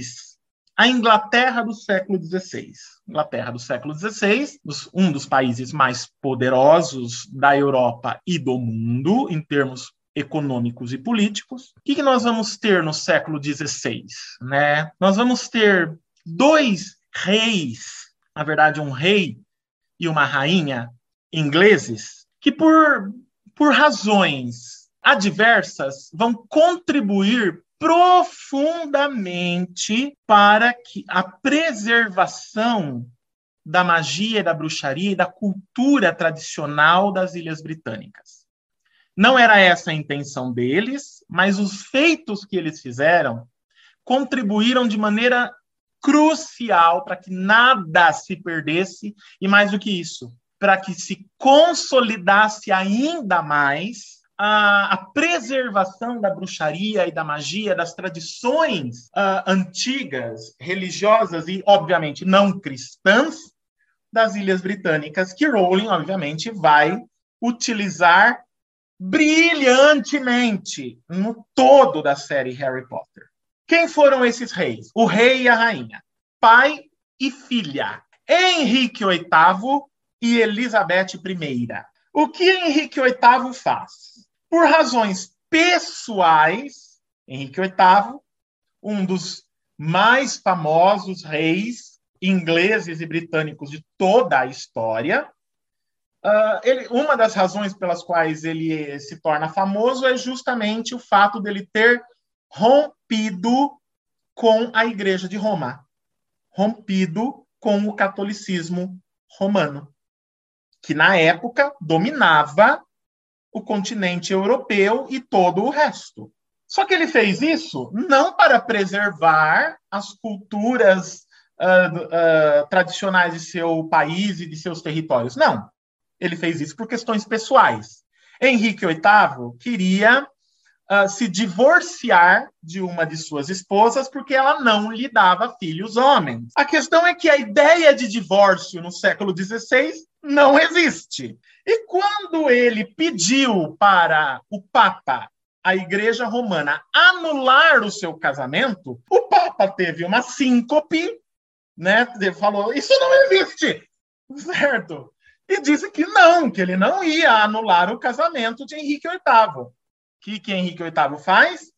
Rompe com Roma, apossa-se de todas as propriedades romanas em terras britânicas mata a machadadas a esposa que ele queria se divorciar, casa com outra que também será morta a machadadas, e o cristianismo católico nunca mais pisa nas Ilhas Britânicas. Ele já não tinha forças, por, por em razão de que a colonização romana foi ínfima em termos uh, de impacto sociocultural nas Ilhas Britânicas. Então, o cristianismo que vinha junto com a colonização uh, romana não teve tanta força já de cara. Quando Henrique VIII faz isso no século XVI, ele dá o golpe final. Ele se apropria das terras e edifícios da igreja, inventa uma nova religião, que é a religião anglicana, a religião dos reis da Inglaterra, que é uma religião que tem caráteres protestantes, tem faces e elementos de protestantismo aí. O líder dessa região é o monarca britânico, não interessa se homem ou mulher. Ele é um, um monarca britânico até hoje, desde essa época, desde o século XVI, ele é também um líder religioso. Sabiam disso? É por causa disso que o Papa em Roma em tempos atuais, muitas vezes recebeu, por exemplo, Elizabeth II, atual rainha da Inglaterra, no momento em que a gente está gravando este, este, este podcast, como não como rainha da Inglaterra, mas como a líder da religião anglicana, certo? Como líder religiosa, que ela é também, certo? Então, Henrique VIII, ao romper com a Igreja Católica, ele dá um grande golpe na dominação ideológica que é típica da Igreja Católica nessa época. E com isso ele contribui sobremaneira para manter as tradições da bruxaria e da magia intactas e não destruídas e não influenciadas demais pelo cristianismo católico. Então foi um side effect, um efeito colateral de uma ação, no caso deste rei britânico, que era puramente uh, individual e pensando única e exclusivamente em si próprio. Bom, sua filha, Elizabeth I, considerada por muitos a mais poderosa monarca da Inglaterra até hoje. Por N razões, viu, minha gente? Elizabeth I realmente é um caso à parte na história da Inglaterra e das Ilhas Britânicas. Essa mulher, ela era visionária na sua época. Ela deu dinheiro para o desenvolvimento do teatro britânico que possibilitou a existência de Shakespeare. Ela contratou um pirata para ser o comandante da Marinha Britânica na época. Olha isso. Olha como essa mulher era visionária. Ela contrata um pirata, Francis Drake. Ele é um pirata. Ela contrata para ser o almirante da Marinha Britânica. Quem conhece mais os mares do que um pirata, minha gente? Certo? Por que, que vocês acham que a Marinha Britânica até hoje é respeitadíssima? Por causa desse tipo de ação na história. E o que, que Elizabeth I faz? Qual é o, o que, que também foi um side effect? Também foi um efeito colateral. O que, que aconteceu? pela, por todo o desenvolvimento político, econômico da Inglaterra nessa época, principalmente o feito pela Elizabeth I, que desenvolveu as artes, desenvolveu a cultura, desenvolveu o teatro, permitiu né, a existência de Shakespeare e de outros grandes nomes desse período. Esse período é conhecido como Renascença Britânica, tá? o período em que Elizabeth I governa a Inglaterra e o Império Britânico, é chamado de renascença britânica, porque foi um período assim maravilhoso para as artes, para a cultura, para a filosofia, uh, e extremamente, uh, vamos colocar assim, liberal, no sentido correto desta palavra, que fique muito claro. É liberal. Quem inventa isso são os ingleses. Tá? E não tem nada a ver com essa palhaçada que é entendida atualmente como liberalismo ou neoliberalismo. Nada a ver. Certo? Muito bem. Isso, obviamente, por primeiro, a ação de Henrique VIII pegou muito mal no resto da Europa. Por quê? Todas as outras monarquias europeias da época estavam cooptadas por Roma. Espanha, Portugal, as diversas monarquias que constituíam o que hoje nós chamamos de Alemanha, e por aí vai. Né? A própria França. Foi um desrespeito. Uma coisa horrenda. O que, que o Papa dessa época fez? Juntou todos os outros monarcas europeus e perguntou quem que gostaria de defender a honra da Igreja Católica diante da ofensa imperdoável de Henrique VIII. Só a Espanha respondeu. Muito bem. Bom, nós não temos mais cruzadas nessa época, certo? Nós temos o quê? Inquisição. É a época. Essa época, a, a Inquisição já está é, em, em queda, né? Ela já perdeu o seu auge, que foi nos séculos 13 e 14, mas ela ainda existe, é poderosa, tem poder, tem impacto, e ela ainda atua e atua de maneira muito pior do que ela atuava nos séculos anteriores. Por quê? Porque ela se desenvolveu e ela se aperfeiçoou. Bom, só a Espanha respondeu.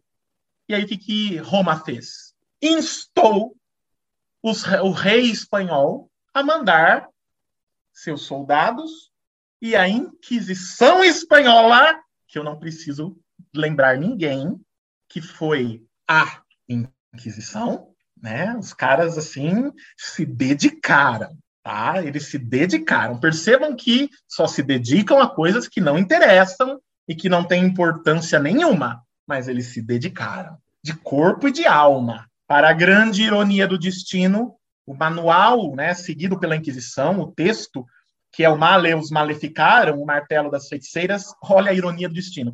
Foi escrito por um inglês e por um alemão. E os espanhóis usavam. Muito bem. Em razão da ofensa de Henrique VIII, em razão do poderio e do desenvolvimento cultural e social da Inglaterra na época, uh, instados por Roma, o que a Espanha fez? Vamos invadir a Inglaterra. Vamos levar a Inquisição para esses pagãos malditos e vamos levar a palavra de Deus e vamos purificar essa terra de imundos e pagãos e adoradores do demônio. Parece que eu estou ouvindo Torquemada, o grande inquisitor espanhol, falando uma coisa dessas para o rei espanhol da época, que, como todo rei espanhol, burro, essa é a única palavra que pode ser usada para um rei espanhol, até hoje, inclusive. Burro aceitou, não é? E o que, que a Espanha fez? Mandou a armada espanhola invadir Londres. Minha gente, é mais ou menos a mesma coisa que uh, o Putin atualmente mandar as tropas russas invadirem Washington. É basicamente isso, em termos atuais. Muito bem. A invasão por mar a Armada Espanhola era composta daí de assim, milhares de navios. Os espanhóis eram exímios navegadores nessa época, claro, né? Foi, levaram todo o aparato, todo o aparato, todos os soldados, os padres, os inquisidores, ah, os objetos de tortura específicos, levou tudo.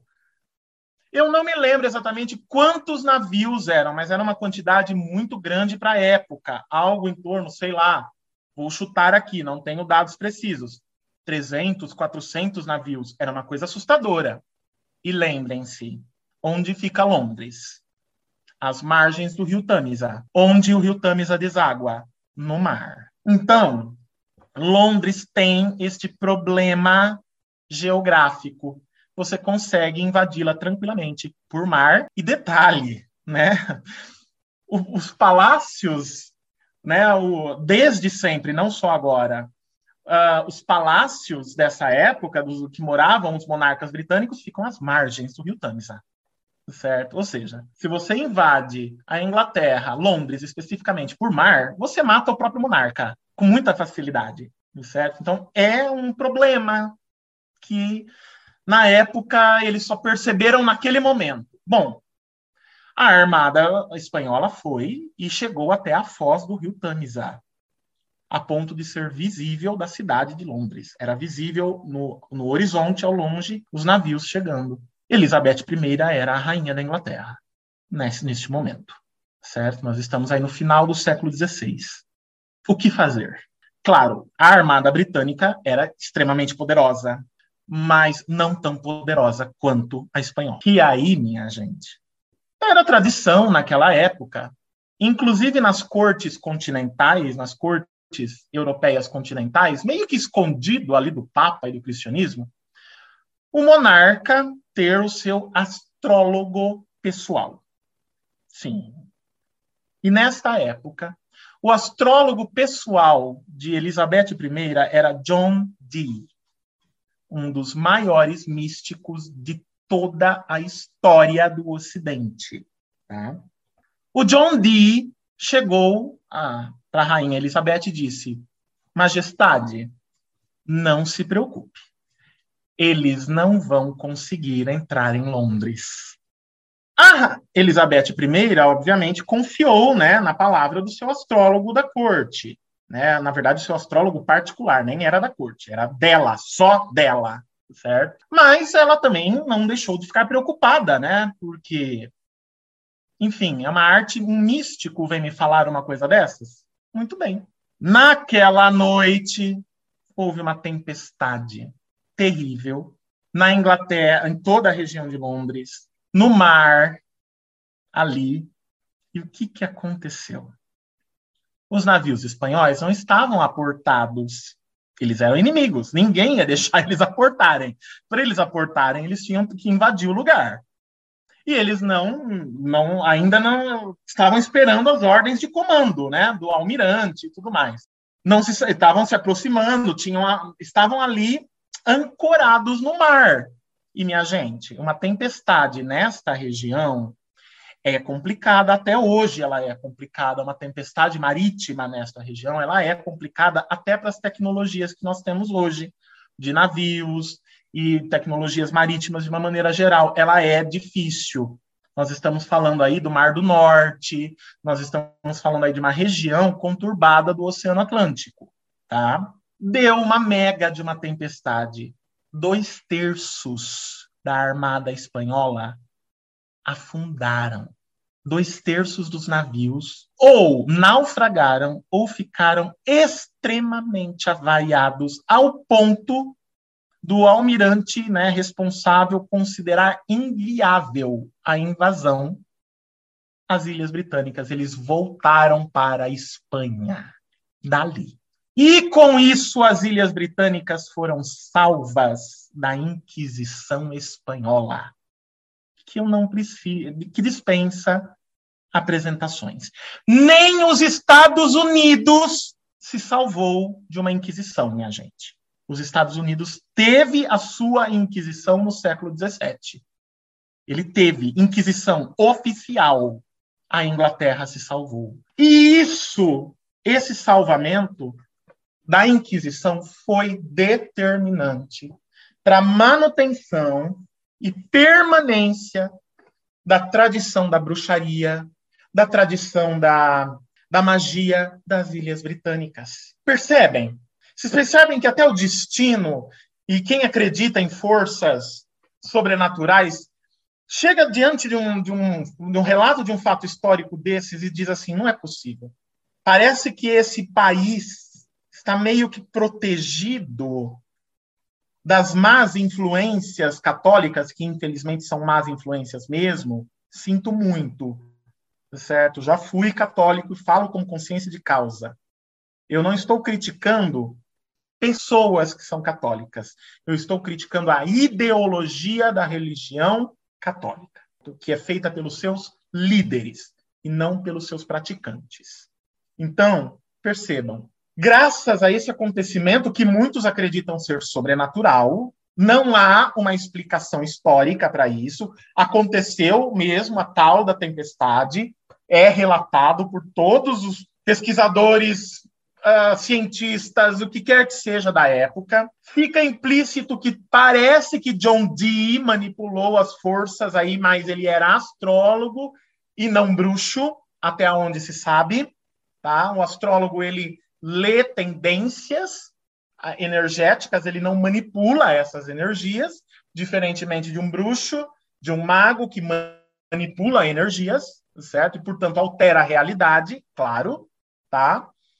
Mas, de qualquer forma, o fato é que, diante de, desta situação, deste acontecimento, as Ilhas Britânicas foram salvas da Inquisição Espanhola, o que fez com que surgisse liberalismo, racionalismo, toda a filosofia britânica, que é conhecida desde essa época até então, mas também preservasse da pior ameaça que uma cultura tradicional poderia enfrentar, que é a Inquisição católica. A Inglaterra e as Ilhas Britânicas foram preservadas da Inquisição, consequentemente, conseguiram preservar, manter e desenvolver a bruxaria, a magia tradicional, a sua seu elemento religioso, místico, cultural nativo.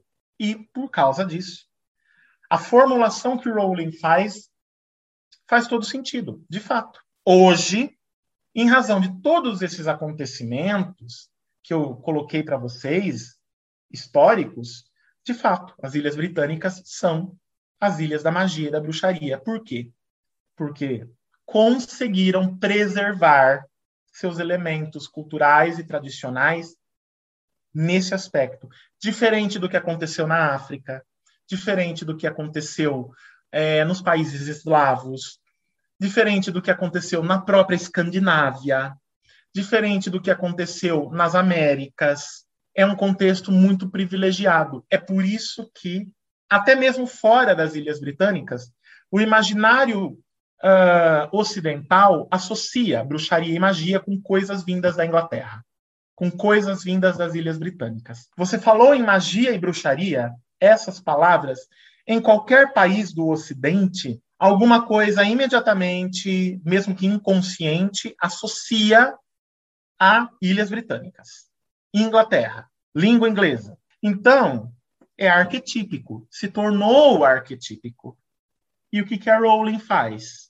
A Rowling, conhecendo tudo isso e muito mais coisas que eu não falei aqui para vocês, se apropria disso, conhece as tradições, e são tradições, tá, minha gente? Muita coisa é oral até hoje, em termos de bruxaria e de magia britânica. Não é tudo que você vai encontrar em livro, não. Tá? Muita coisa, como é típico de, de desses ele, elementos culturais, a magia e bruxaria em qualquer lugar do mundo. A tendência é ser tipicamente passada de forma oral, de geração para geração, de pai para filho, de mãe para filha, de família para família e por aí vai. É assim, até hoje. Tá? E na Inglaterra tá, e nas Ilhas Britânicas, de uma maneira geral, não é diferente disso. Tem muita coisa em livro? Tem, uma imensa quantidade certo? De coisas muito boas e muito confiáveis, mas ainda tem muita coisa oral que não está catalogada, que não foi recolhida, que não está em livro e que você só vai ter acesso se você for em loco, entendeu? Acessar isso e lá. Principalmente, onde, né, minha gente? Vocês podem me perguntar. Aonde que, que a gente vê com maior força essas tradições preservadas. Afinal de contas, o que, que é magia e bruxaria britânica? É o que nós temos em termos de cultura religiosa, alimentar, de bebida, de tradições, superstições, práticas espirituais no país de Gales e na Irlanda, principalmente. Nesses dois lugares, no país de Gales e na Irlanda. Nós vamos ter variações disso, lógico, que também vão ser variações, não, né? Uma outra tradição, que é a tradição anglo-saxã, uh, aí sim, na Inglaterra, principalmente no norte, uh, e na Escócia. Então, assim, hoje o rótulo magia e bruxaria britânica, ele envolve duas tradições. A tradição celta, via país de Gales e Irlanda, e a tradição anglo-saxã via Inglaterra e Escócia. Isso o conjunto dessas tradições, que elas têm suas semelhanças, mas também têm muitas diferenças entre si, constitui o que nós entendemos hoje, basicamente, e de maneira muito introdutória, magia e bruxaria britânicas. É este conjunto, os dois, que a Rowling usa, mais elementos advindos uh, da tradição mística romana, certo? Porque tem, existe, e esteve presente nas Ilhas Britânicas. É esse substrato, esse conjunto, certo? De substrato cultural referente à magia e à bruxaria, portanto, a práticas culturais, a práticas mágicas, cultura alimentar, cultura de bebida, práticas sociais, certo? Elementos regionais que Rowling utiliza na sua ficção. E a maneira com que ela utiliza é a mesma maneira de Shakespeare. O que eu quero dizer com isso? A maneira com que Rowling utiliza essa tradição é a maneira de um de alguém que conhece as tradições de dentro e não de fora, tá? Isso eu só posso dizer para vocês se eu tirar agora neste momento a minha máscara de professor universitário, de pesquisador e vestir a máscara simplesmente de uma pessoa chamada Sido, que também tem suas crenças religiosas, suas práticas uh, espiritualistas, espirituais e, portanto, socioculturais. Então, eu só posso fazer essa afirmação não como acadêmico, mas como simples ser humano que conhece de dentro também essas práticas e esse universo cultural chamado magia e bruxaria. dentro dessa minha, desse meu conhecimento, dessa minha experiência enquanto pessoa e não enquanto acadêmico, tá? Não enquanto acadêmico, mas enquanto pessoa, eu posso afirmar para vocês que os usos, os elementos de significação que Rowling utiliza, advindos, né, os signos, os arquétipos, os símbolos, os usos que Rowling faz da tradição da magia e da bruxaria britânicas na série Harry Potter é um uso que vai que eh, identifica alguém que sabe muito mais do que está nos livros. Alguém que vai para além daquilo que está nos livros. Alguém que conhece as práticas também. É o mesmo caso de Shakespeare é a mesma problemática. Shakespeare, a maneira com que Shakespeare se utiliza dessa mesma tradição, e ele se utiliza, e não é em uma peça só, tá? Ele se utiliza dessa tradição, da tradição da magia e da bruxaria britânicas. Está lá, está em Macbeth, está em Hamlet, está em Titus Andrônicos, está em Sonhos de uma Noite de Verão, está em A Tempestade, está em várias peças e nas principais peças de Shakespeare.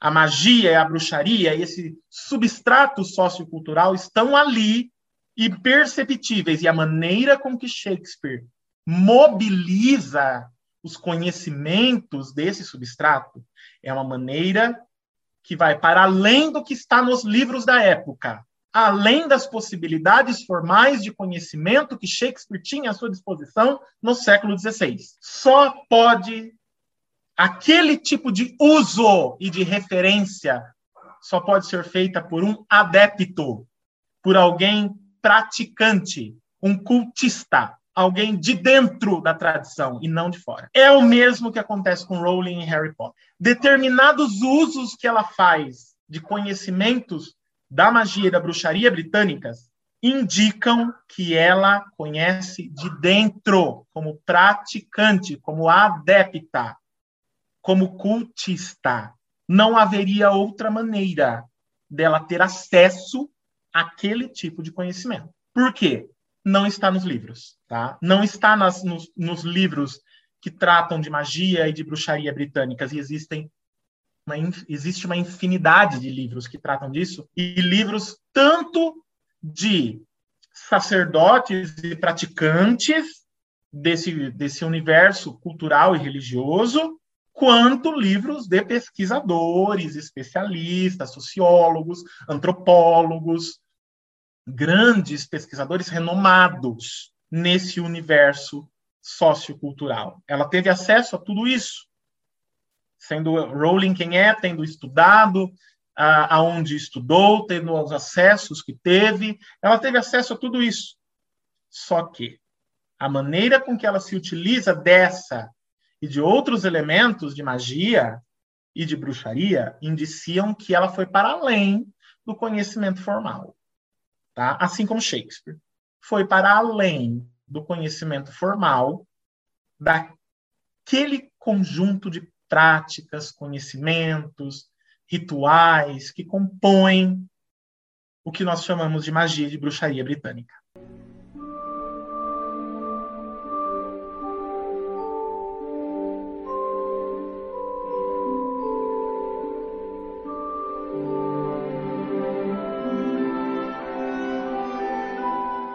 Só queria comentar, você falou da, desse conhecimento profundo que a Rowling tem, e que está muito além do livro e tudo mais, e é uma coisa que de vez em quando ela solta, né, assim, não o conhecimento, mas que ela tem conhecimento. Algumas entrevistas, alguém começa a perguntar muito algumas coisas é, técnicas, e ela vem com, ah, então é que não posso falar disso, eu não...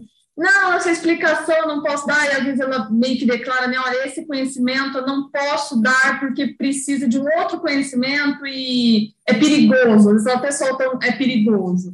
Então, eu acho que só mostra a complexidade. Né? Harry Potter já é complexo, mas é só a ponta do iceberg de tudo que ela carrega. Isso se conecta com a minha pergunta, porque é um aspecto de Harry Potter que eu já escutei algumas pessoas discutindo, eu nunca escutei uma conclusão sobre isso. Ela mistura é, mito, várias mitologias com a magia e bruxaria britânicas, mas a questão de por que os feitiços estão alguns em latim é uma coisa que algumas pessoas assim discutem, né? Por que, que ela não colocou em outro idioma? Principalmente porque assim, para a gente em português faz é muito bom estar em latim, porque tem coisas que a gente identifica. Mas quando você pensa num leitor britânico, ele olha aquela palavra em latim não está dizendo muita coisa para ele. Então, eu queria saber se, se, existe alguma explicação, se você tem alguma teoria de por que ela escolheu majoritariamente o latim para esses feitiços. A razão é muito simples, Lígia, mas aí é que está.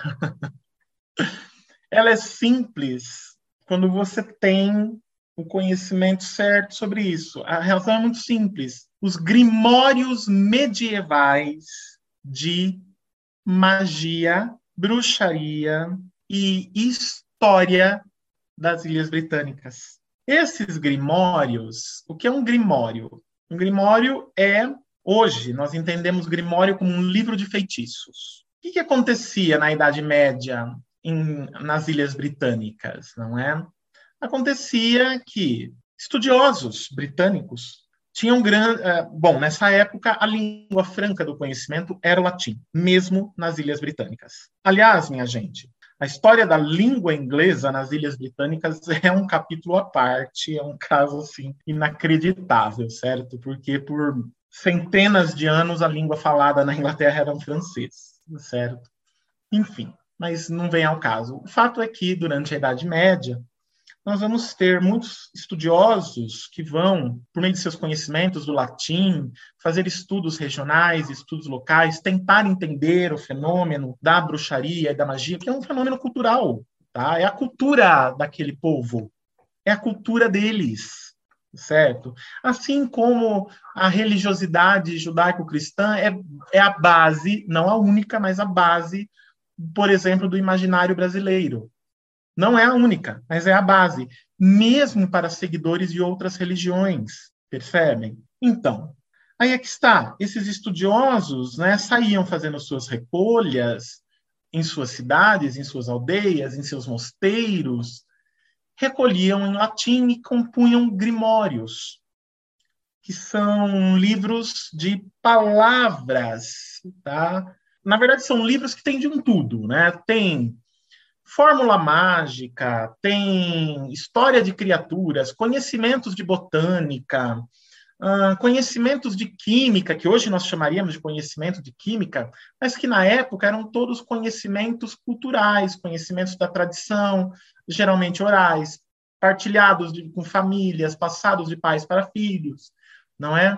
E aí, nesse, nesses grimórios, como ele, é, eles eram feitos ou por religiosos, ou por historiadores que tinham conhecimento do latim, então eles usavam os termos em latim. E com isso foi passando o tempo, e esses grimórios foram se depurando e foram se tornando naquilo que nós chamamos de hoax.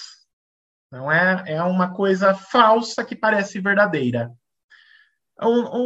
Entendam bem, não é a mesma coisa que fake news. Também tá fake news é um negócio de hoje. Quando a gente usa a palavra hoax em inglês, é um embuste. É muito maior até do que uma fake news. É um embuste, ou seja, parece de verdade, mas não é. Então, o que nós vamos ter? Nós vamos ter, num primeiro momento, na Idade Média, de fato, pesquisadores, né, que eram, na sua maioria, religiosos ou historiadores, uh, que recolheram esses elementos socioculturais, mas depois disso, com o passar do tempo, esse conhecimento foi reutilizado, foi refeito e tudo mais, e nós vamos ter o surgimento de novos grimórios que vão ser praticamente listas de feitiços. Então vai ter o, o nome em latim, né, o, e o que aquilo faz. Então, a Universidade de Exeter, na Inglaterra, detém uma das maiores coleções é, de grimórios medievais uh, e de outros textos medievais de toda a Inglaterra. A Rowling estudou lá. Ela teve acesso a isso. Então, o que, que ela faz? Ela pegou esses grimórios, pegou as palavras em latim, que são palavras de comando, né? São palavras de comando, uh, que nesses grimórios hoax, não é? Uh, eram, obviamente, tentativas né, de convencer os reis da época, ou de vender, né, vender livros para monarcas. Né? A maioria dessas coisas eram feitas em monastérios, né, minha gente? Nessa época. Os monastérios tinham que viver de alguma forma. Uma das formas dos monastérios viverem era vendendo livros, que na Idade Média, minha gente, era um artigo de luxo, tá? Porque eram todos escritos à mão, encadernados à mão. É isso, tá? Isso era vendido para as bibliotecas dos reis, para as bibliotecas dos, uh, uh, dos, membros da corte, dos nobres, né, dessa época. E aí o que, que acontecia, né? Isso era vendido como conhecimento, mas nem sempre era conhecimento. Muitas vezes era o que tem, era o que a gente tem para hoje, entendeu? Vou fazer um compiladinho aqui dessas palavras em latim e vou vender como se fosse um livro de feitiços em, é, da, da, da, época dos romanos que estava aqui na biblioteca no monastério. Basicamente isso. Então, os grimórios medievais britânicos que estão em latim, na sua imensa maioria, são embustes, certo? A Rowling pega isso para brincar para brincar de diversas maneiras. Primeiro, o latim é um problema para os nativos de inglês. Começa por aí. Tudo que é de raiz latina na língua inglesa é considerado formal na língua inglesa. Tá? As palavras, o léxico e tudo mais. Então, é, é de difícil domínio. Segundo, o latim, no contexto cultural é, de língua inglesa, é considerado a mais formal de todas as línguas, é considerada uma língua de, de, de muita dificuldade. Pro, pro, vejam bem, a gente precisa olhar como os nativos olham, os nativos de língua inglesa olham. Para nós não, não é um grande problema, porque nossa língua advém diretamente do latim quando nós estudamos letras e tudo mais, nós uh, temos um estudo mais estruturado de tudo isso e a gente começa a entender melhor, a ver, né, como é que funciona de certa forma, né? Falar português é também falar latim, né? Porque o português a gente poderia tomar o português e não estaria errado a tomá-lo dessa forma como um dialeto do latim, assim como o francês, assim como o italiano, como o espanhol, como o romeno então, é, é sim, antes que vão, que vão perguntar para vocês, sim, o romeno é uma língua latina, não é uma língua eslava, tá? Como todo mundo acha que é, não é. Então, para nós é tranquilo, né? Agora para eles não. É uma língua que não é uma língua mãe, não é a língua base da língua inglesa. O inglês não vem do latim. O inglês vem do anglo-saxão. E o anglo-saxão é uma língua germânica, que pertence a uma outra família, que não tem absolutamente nada a ver com o latim. É outra estrutura, outro léxico, outra gramática, outro tudo, certo? São línguas de filo, ou seja, de uh, origens diferentes, tá? Muito bem. Então, Olhando como nativo da língua inglesa, o latim é assim: alguém que saiba latim, que seja um nativo de língua inglesa, ele é um acadêmico, ele é um erudito, ele é uma pessoa diferenciada. Por quê? Porque é muito difícil para um nativo de língua inglesa aprender latim.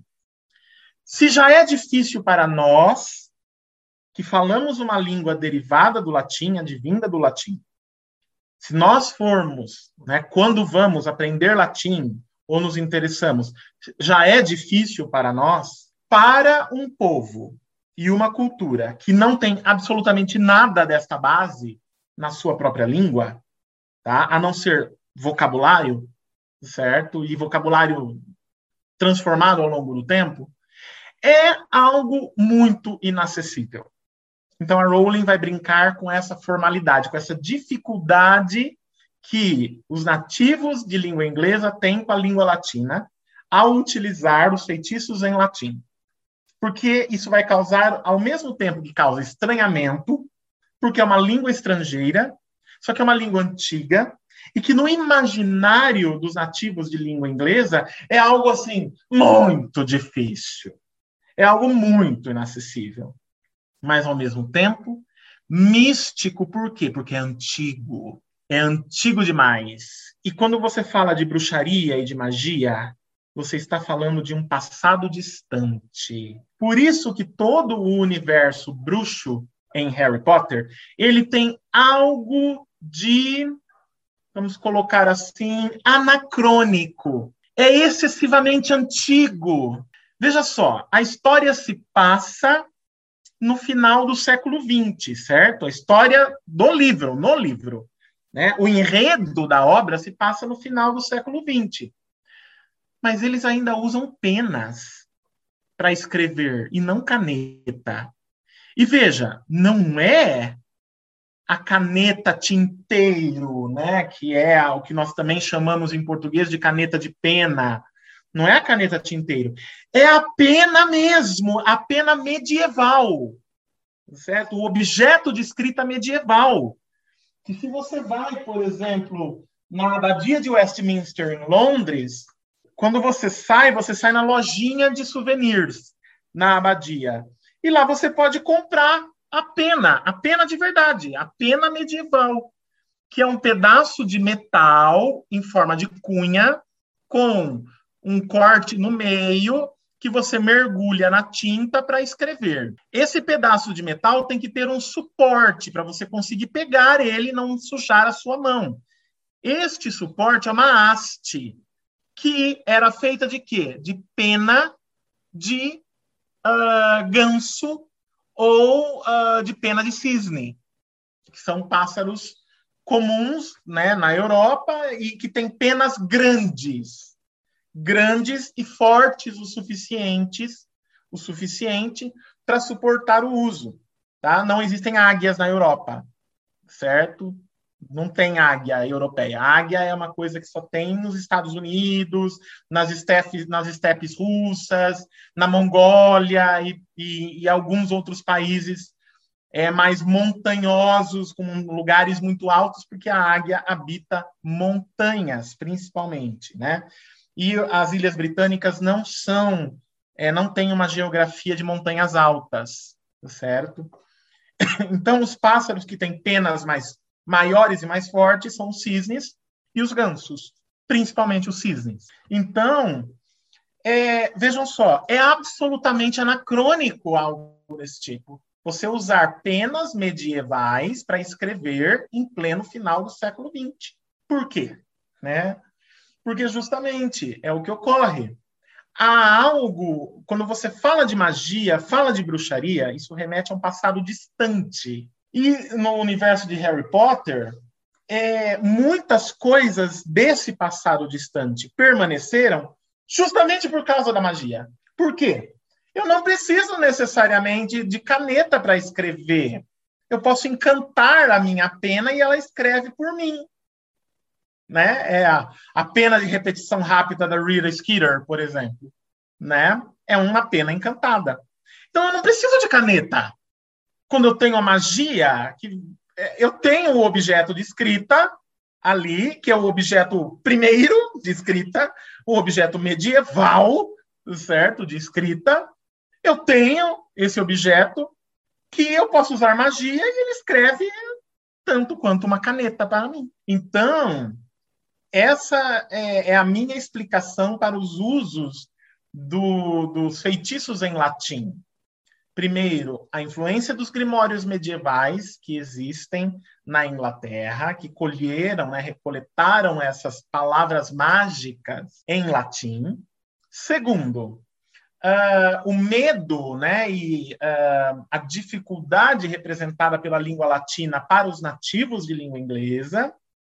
E terceiro, é esse elemento, né, é mais um elemento, mais um signo que acrescenta a, a composição de cenário e atmosfera que a Rowling faz, de quê? De tudo que remete e advém de magia e de bruxaria está relacionado a um passado distante. Então, é uma questão estilística também e um recurso de ambientação, um recurso de composição de espaço e tempo, de atmosfera na obra. Cido, aproveitando essa excelente explicação, inclusive a ponte que você deixou no final, é... eu queria te fazer a pergunta sobre o que faz Harry Potter ser tão sensual com a junção de tudo isso, né? A gente tem, e sensual eu digo pela estética. É, Harry Potter ele tem uma estética que nos sensualiza, que nos atrai.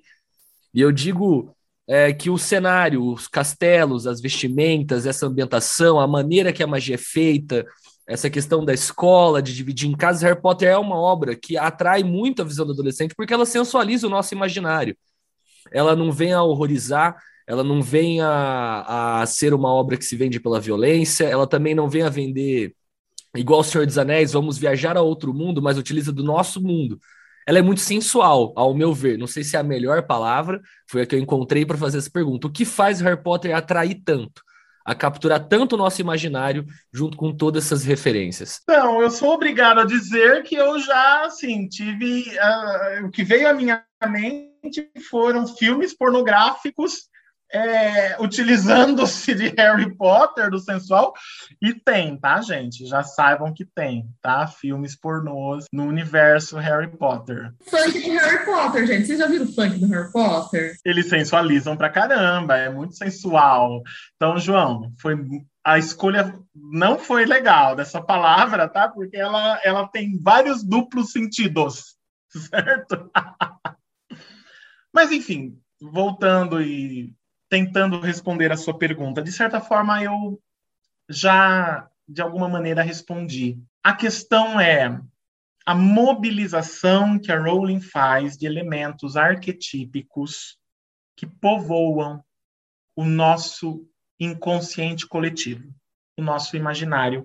E aqui eu não estou falando só de ilhas britânicas, estou falando de Ocidente.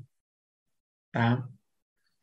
É, como ela manipula se utiliza, ela se utiliza e manipula de, diretamente os elementos arquetípicos, por exemplo, a figura do herói, a figura do castelo mágico, a figura do universo, de um todo um mundo pautado pela magia e que tem um tom uh, antigo, uh, demodé, uh, muitos até chamariam de kit, esse universo mágico que a Rowling cria, uh, mas, no entanto, ela está mobilizando elementos arquetípicos, simbólicos ou não, que permeiam o imaginário, o inconsciente coletivo de todo o Ocidente. Como eu disse, não é só na Inglaterra ou nos países de língua inglesa que você fala de magia e bruxaria e imediatamente o que vem à mente é o inglês, as Ilhas Britânicas, a Inglaterra. É em qualquer lugar do Ocidente que isso ocorre. No Brasil, uh, nos países da América Latina, em outros países da Europa, nos Estados Unidos, no Canadá, onde quer que seja. Talvez a gente tenha uma experiência diferente disso no Oriente, mas eu não tenho conhecimento para dizer para vocês se é realmente diferente. O fato é que no Ocidente magia, bruxaria relacionados às Ilhas Britânicas, relacionadas às Ilhas Britânicas, estão presentes em todo o imaginário ocidental. E como, repito, Rowling mobiliza diretamente esses arquétipos, ela fatalmente conversa com qualquer público ela conversa com a imaginação de qualquer público. Além disso, né, minha gente, ela, ela povoa, veja só, o universo de Harry Potter, ele não só trata de magia, ele tem elementos de magia na sua própria estrutura. São sete livros. Sete é um número mágico, por definição junto do 9, constitui os dois números mais poderosos da tradição da magia e da bruxaria, não só britânicas, mas de qualquer tradição mágica e bruxa. Não interessa se é africana, se é escandinava, se é latino-americana, se é pré-colombiana, inca, azteca, maia. O número 7, junto do número 9, são números que vão para além do cabalístico, cabala, magia e bruxaria judaica. Vai para além do cabalístico. É um número místico. É um número base. É um número que povoa qualquer tradição e cultura de magia e de bruxaria. Você vai encontrar isso na mitologia egípcia, que é também a bruxaria e a magia egípcia, vai encontrar na mitologia, que também é a bruxaria e magia iorubá, vai encontrar esse número, ele é sagrado, ele é um número sagrado, certo? Ele é considerado desde sempre um número sagrado, ele é a estrutura do romance, a estrutura macro. São sete volumes. Vocês acham mesmo que isso é coincidência, que isso é. Não, isso foi cuidadosamente pensado pela autora. E aqui eu estou dando apenas um exemplo. Ler Harry Potter não é apenas ter acesso a um universo mágico e a símbolos e elementos arquetípicos da tradição chamada magia e bruxaria britânica. Não. Quando você lê Harry Potter, o simples ato de ler a série é um ato de magia. Você, leitor, está fazendo magia mesmo que não tenha a menor consciência disso. Ao ler sete livros, tá certo? Ao ler sete livros, você está fazendo um trajeto mágico. É um trajeto mágico em si mesmo. Você está fazendo magia. Você repetiu o ato da leitura sete vezes. Então, tem magia no texto. Não é que ele é sobre, veja só. Ele não é só só sobre magia. Ele não só tematiza magia. A estrutura dele é mágica. E ao manipular os livros, você também faz magia, querendo ou não, estando consciente disso ou não. Você repete o ato de leitura sete vezes. Isso é mágico. Isso está no Novo Testamento. Certo? Também está na magia cristã, existe uma magia cristã? Claro, existe, óbvio. Tá? Está até no Novo Testamento Bíblico, essa repetição do número sete. Ou repetir alguma coisa sete vezes. Então, vai por aí. Isso que o João chamou de sensualidade do universo Harry Potter. Por quê? Porque ele vai direto à raiz ele não tangencia. Não é aquelas bobagens, é, tipo realismo francês, por exemplo, que fica dando voltas e voltas e voltas e voltas e voltas e não sai do lugar, que fica preso dentro de um, do, do seu próprio labirinto linguístico. Não. Também não é aquele experimentalismo inútil com linguagem que nós temos em Joyce e em Guimarães Rosa, que não tem nada de artístico nisso, a meu ver, desculpem, certo? Não. É algo que não fica tangenciando as coisas, que não fica na superfície das coisas. Ah, mas tem a figura do diabo no Grande Sertão Veredas do Guimarães Rosa. Sim, que não é a personagem principal. Está ali apenas para dar alguma nuance de sentido a história que Guimarães Rosa deseja contar, mas não é o ponto focal, não é o ponto principal. Está ali tergiversando, dando voltas em volta da cauda, tentando pegar a própria cauda, e não na figura do Ouroboros de forma alguma. Por quê? Porque não leva a nada. Está ali como suporte. Então, em textos como de Harry Potter, Rowling vai acessar as raízes, a fonte. É com isso que ela vai trabalhar. É com os elementos em estado bruto. Ela vai pegar diretamente os elementos e, claro, ela vai trabalhar esteticamente isso, a maneira dela para construir o universo ficcional dela e o resultado vai ser a série Harry Potter. Mas está ali. Ela partiu do, do elemento, dos elementos culturais, referenciais, linguísticos em estado bruto.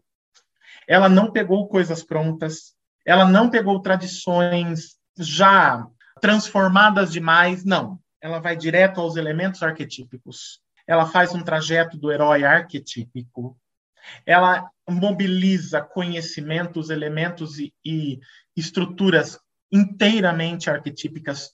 Tudo é arquetípico em Harry Potter. É diferente de Tolkien. Tolkien não faz isso. Tolkien pega o elemento arquetípico e retrabalha esse elemento para criar outra coisa. Rowling não.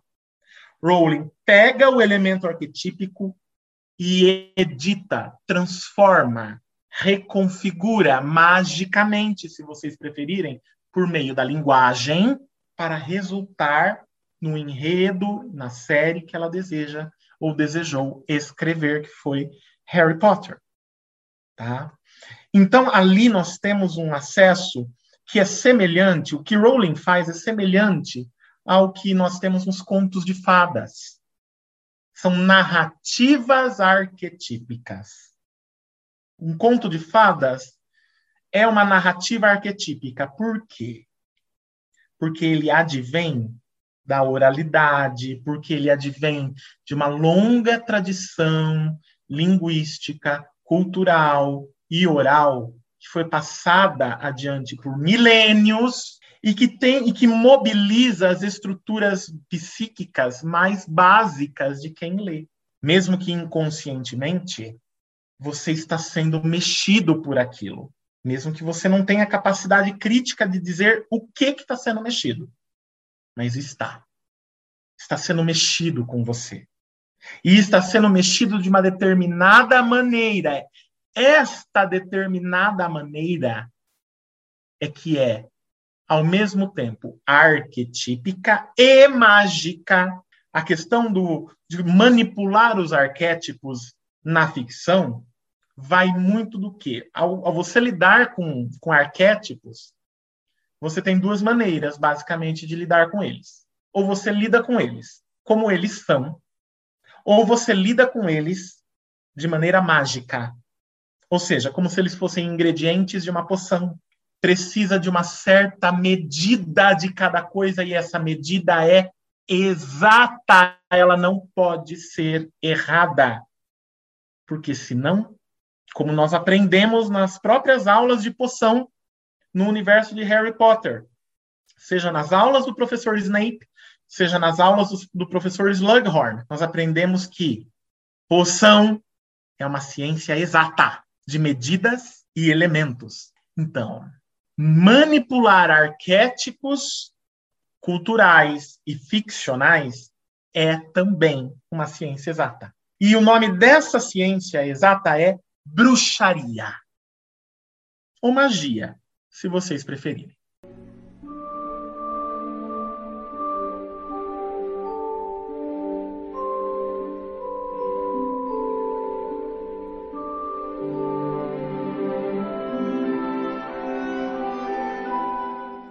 Então, Cido, graças a todas essas reflexões que a gente veio, é, que você veio agregando com a gente aqui no programa, fica sempre aquele gostinho de, de entender porque é importante a gente falar de Harry Potter, né? Seu episódio já introduziu essa série muito bem, agregou diferentes ideias, um baita de um aprendizado, e fica sempre essa sensação, né? Harry Potter é um ícone da nossa geração, não é, Lígia? Ai, peraí que eu fiquei até nervosa, porque é uma coisa muito emocionante, assim, pra falar, gente. Eu, eu, eu não vou continuar a pergunta, mas eu vou afirmar que é. E aí é, eu quero só que o Cido continue falando depois de mim, porque eu acho que Harry Potter é um ícone de qualquer geração, que ele aconteça na geração da Rowling da década de 90, começo de 2000, 2010, porque o mundo precisa sempre de esperança. E a Rowling é esperança, assim, Harry Potter é esperança. Existe uma tristeza muito grande naquela história de um menino que é órfão e é maltratado por tios e precisa lutar aos 11 anos de idade pela própria vida e precisa continuar lutando por anos, ele fica perdendo gente o tempo todo, e ele tem muitos poucos momentos de felicidade, mas esses momentos são extremamente luminosos, como o patrono que o Harry produz extremamente luminoso, apesar de toda a desgraça que acontece com ele.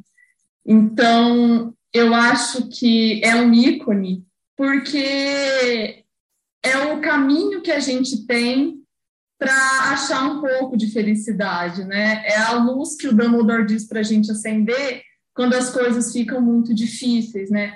Pelo menos é para onde eu me volto quando as coisas ficam muito difíceis, né? Quando as coisas ficam muito trevosas na minha vida, eu sei que eu posso olhar para estante, eu posso pegar Harry Potter, ainda está lá, e vai fazer a sua magia. Ele vai, enquanto estiver lendo, eu vou conjurar esse poder que a Rowling colocou nos livros e a minha vida ela vai melhorar de algum jeito, assim. Não é só imediatamente, assim, é uma mudança que que acontece e nos anos que eu fiquei afastado de Harry Potter, é, minha vida era outra. Então, é um ícone do, do ser humano, né? Justamente porque mobiliza esse isso que está dentro da gente e que precisa ser mexido de vez em quando para a gente se reconectar com essa magia que às vezes a gente deixa embora porque o mundo já não, não se importa muito com essa magia.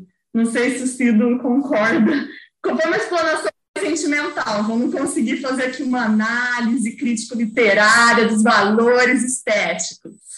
Claro que eu concordo com você, sim, Lígia. Esse é o grande ponto. Essa é a principal característica de todas as narrativas arquetípicas.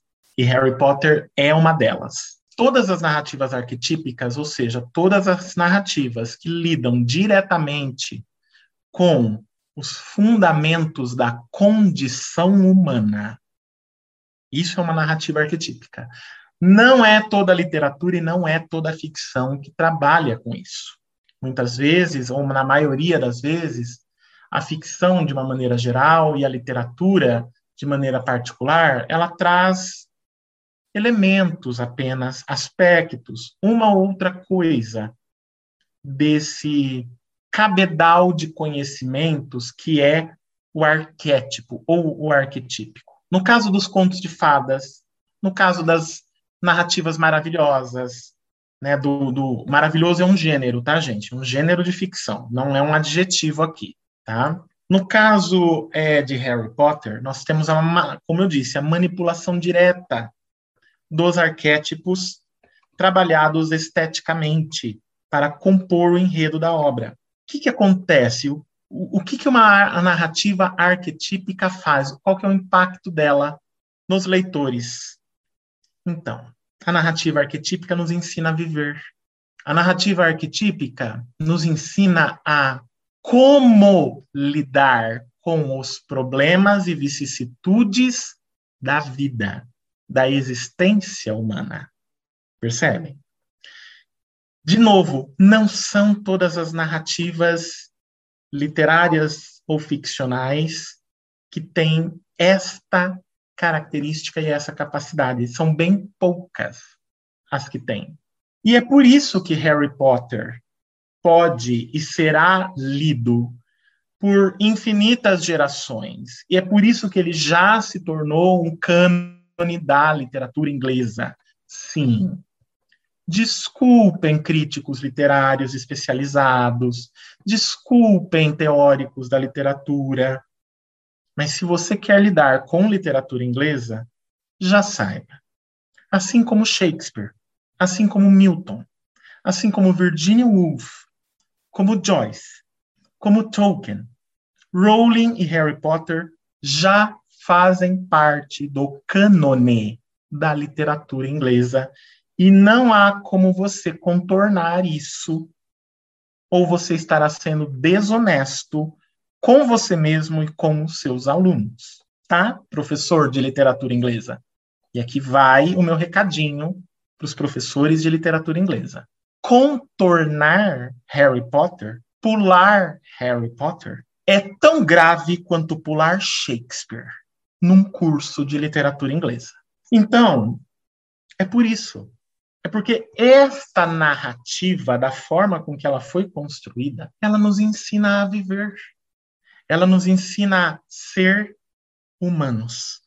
Ela nos ensina como resolver as vicissitudes da vida, como lidar com a morte, como lidar com a própria vida, como lidar com os problemas do dia a dia, do dia a dia. Essa era a função dos contos de fadas, quando eles ainda eram narrativas orais e contos populares, na boca de contadores de histórias anônimos. Percebem? Esta era a função dos poemas e cantares e músicas que Homero ouviu e recolheu na Grécia Antiga e que resultaram na Ilíada e na Odisseia. Esta era a função ensinar a viver. É a mesma função dos itãs e yorubás, as histórias dos orixás. São exemplos, são conhecimento de vida. Como viver, como enfrentar os problemas. A literatura realista, do movimento realista, não ensina. A literatura modernista, menos ainda. A literatura pós-moderna, sem chance, não traz esses elementos. E mesmo se nós formos para coisas mais antigas, tipo romances de cavalaria, não é porque é antigo que é arquetípico. Percebem? Romances de cavalaria não são narrativas arquetípicas. Estão muito mais próximas de uma narrativa realista do que de uma narrativa arquetípica. Esse é o grande ponto. É por isso que Harry Potter é já se tornou canônico, incontornável. É por isso que Harry Potter agrada a qualquer geração. É uma das explicações também do porquê que os adultos se interessaram por Harry Potter muito mais do que as crianças. Certo? A gente tem muitos casos e muitos relatos de pais que usavam seus filhos como desculpas para ler os romances de, da série Harry Potter. Ele ia lá na fila da livraria, comprava o livro junto com a criança, né, nas sessões de autógrafo que a Rowling fez na, em alguns lugares, ia lá, enfrentava fila, todo aquele estresse, pegava autógrafo. A desculpa era, para criança. Mentira. Não era, não. Ele ia sim ler para a criança ou deixar a criança ler com aquilo, mas depois, ele, o pai, ela, a mãe, também iam ler Harry Potter. Também iam ler. Uma vez perguntaram para Alberto Mangel o que ele estava lendo, né? Alberto Mangel escreveu muitos livros, né, sobre leitura, né? E hoje em dia muito respeitados. Acho que até no curso de letras de Araraquara, os professores até utilizam textos do Alberto Mangel é, para a questão da leitura, né? Uma vez perguntaram para ele o que, que ele estava lendo. Ele disse: Harry Potter, é claro. E o que disse Tzvetan Todorov, o grande Tzvetan Todorov, um dos maiores teóricos da literatura do século XX, na sua, numa de suas últimas obras, A Literatura em Perigo. Leia Harry Potter. Para um teórico como Tzvetan Todorov dizer uma coisa dessas, alguém que pode-se dizer que, na sua condição profissional, leu tudo, e que escreveu algumas das obras incontornáveis da teoria literária, para alguém dizer algo desse tipo, é porque ele foi tocado por isso. Ele não disse isso de Ana Karenina, de Tolstói. Ele não falou isso de Madame Bovary, de Flaubert. Ele não disse isso de Dom Casmurro, de Machado de Assis. Ele não disse isso de Ulisses de James Joyce. Ele disse isso de Harry Potter.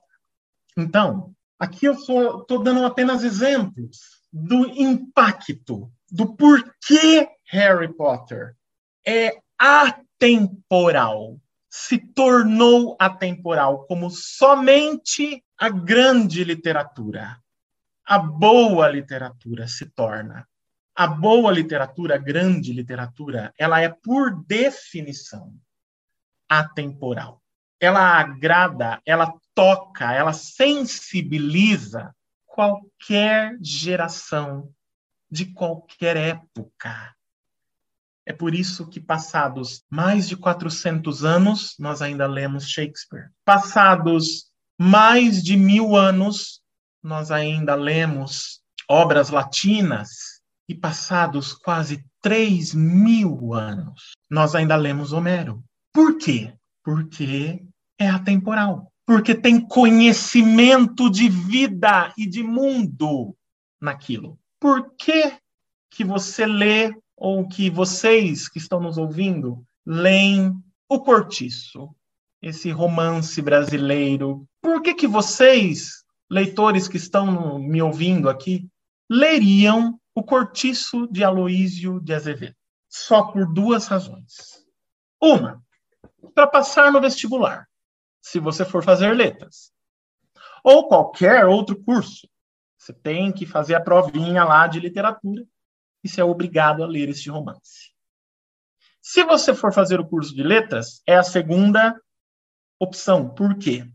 Seu professor de literatura brasileira vai cobrar isso de você. Ou seja, nas duas situações, você só lê esse romance por obrigação. Porque, desculpem, não há argumento que um professor de literatura brasileira possa dar que possa justificar o interesse de quem quer que seja para ler este romance hoje, século 21, 2022. Ele não, não nos diz nada. Ele não nos ensina nada. Ele pode ter ensinado, dito para outras gerações, como de fato fez. Com certeza. Mas hoje, para hoje, ele não conversa mais com ninguém. E se uma obra não conversa com o seu público, ela não tem razão de existir e de ser.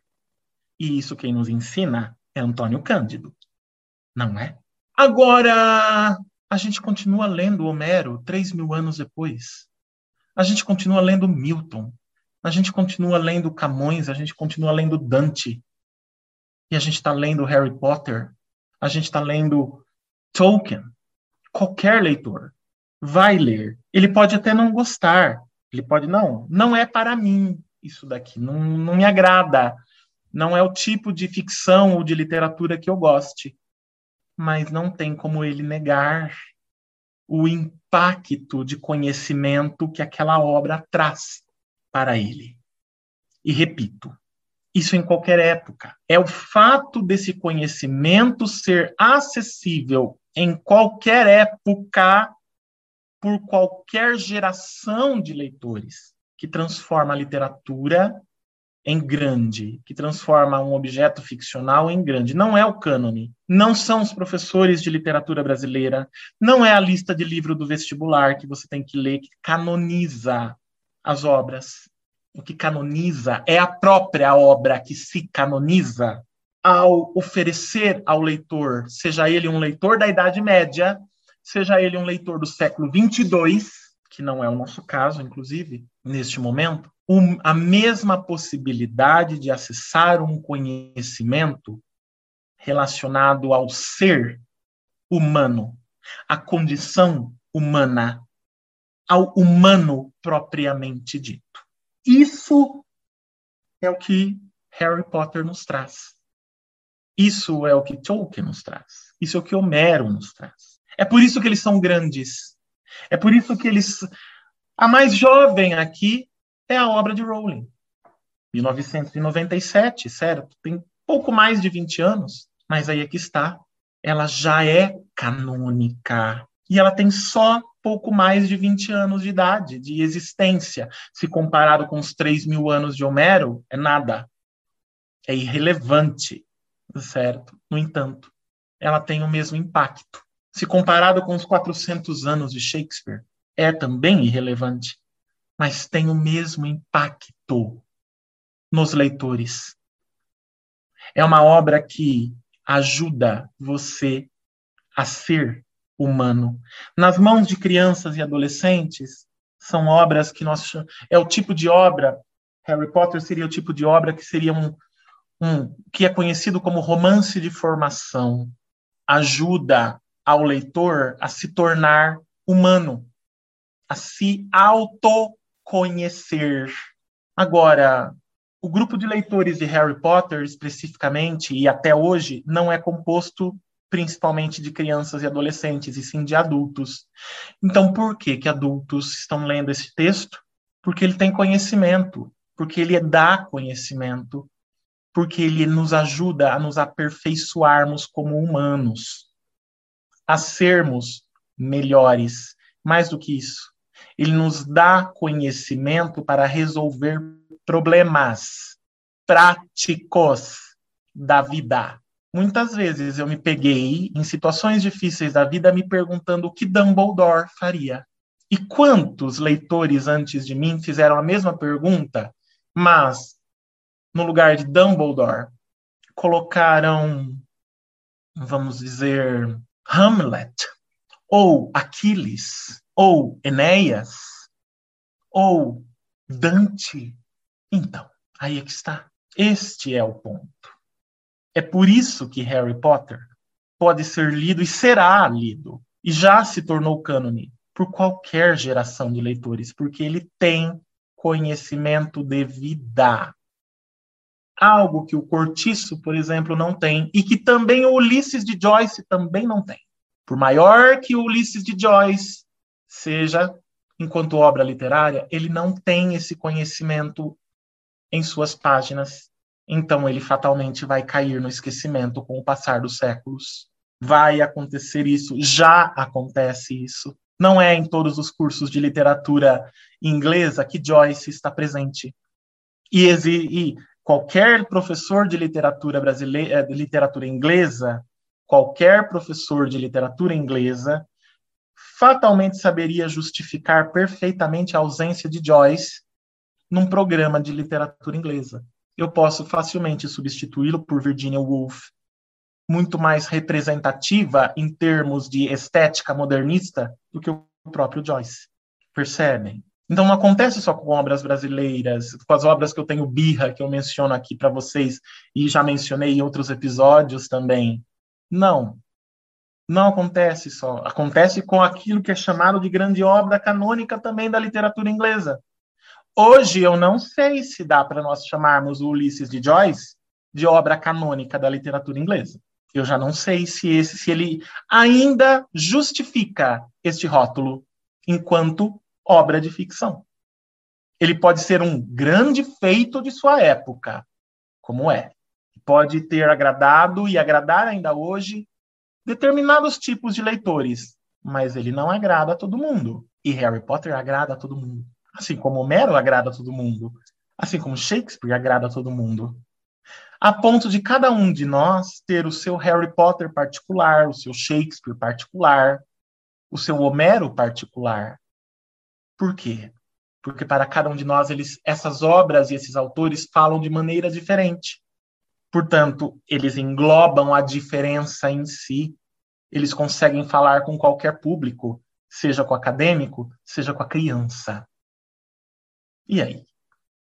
Isso é Harry Potter. Eu acho que não tem mais nada a agregar, a não ser que todo esse final ele reforça todo o propósito das páginas fantásticas, né? Não, não há nada mais fantástico do que essa abertura de, de temporada com Harry Potter e nada mais bonito do que essa reflexão final que reforça todo o propósito do programa e acho que todo o propósito de nós enquanto leitores e apaixonados do, dos mundos da ficção. Então, Cido, mais uma vez, muito, muito obrigado por dispor seu tempo e estar aqui com a gente, passar esse ensinamento incrível, essa reflexão que emociona. Acho que todo mundo que chegou com a gente até aqui nessa jornada é, foi tocado por lembrar não só de Harry Potter, mas de todas as obras que o marcam, coemocionam, dos mundos, das naves, das dimensões, espaços, mansões, castelos que a gente visita enquanto leitores. Muito obrigado mais uma vez, Cido. Sou eu quem agradece pela oportunidade de mais uma vez estar aqui com vocês, uh, compartilhando, é, uh, enfim, as coisas que, que eu sei e podendo, enfim, é, divulgar isso e ajudar e, e falar principalmente das coisas que eu amo, das coisas que eu gosto, das coisas que eu pesquiso, das coisas que eu estudo, das coisas que meus orientandos pesquisam, estudam, gostam. É sempre um imenso prazer poder falar é, dessas obras, desses universos ficcionais, é que, de certa forma, falar sobre eles é falar de mim mesmo. daquilo que eu acredito, daquilo que eu sou, certo? E que, se você é um leitor que, que gosta do universo de Harry Potter, fatalmente você também, ao falar desse universo, para quem quer que seja e onde quer que seja, você também está falando de você. Por quê? Porque você se identifica com aquilo. Aquilo te define.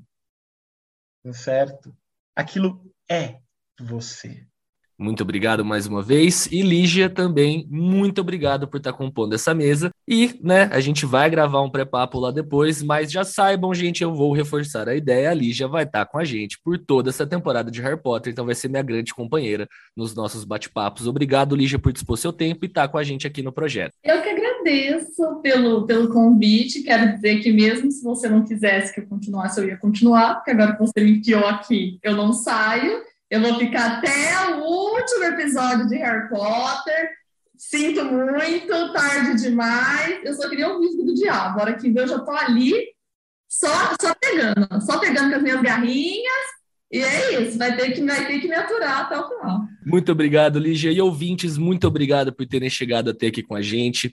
Espero que tenham tido uma excelente jornada aí pelos bosques da ficção. Segue a gente nas redes sociais, segue a gente no Spotify, dá like e lógico, está aberta a nossa temporada de viagem pelos mundos de Hogwarts. Mais uma vez, obrigado e um bom descanso a todos.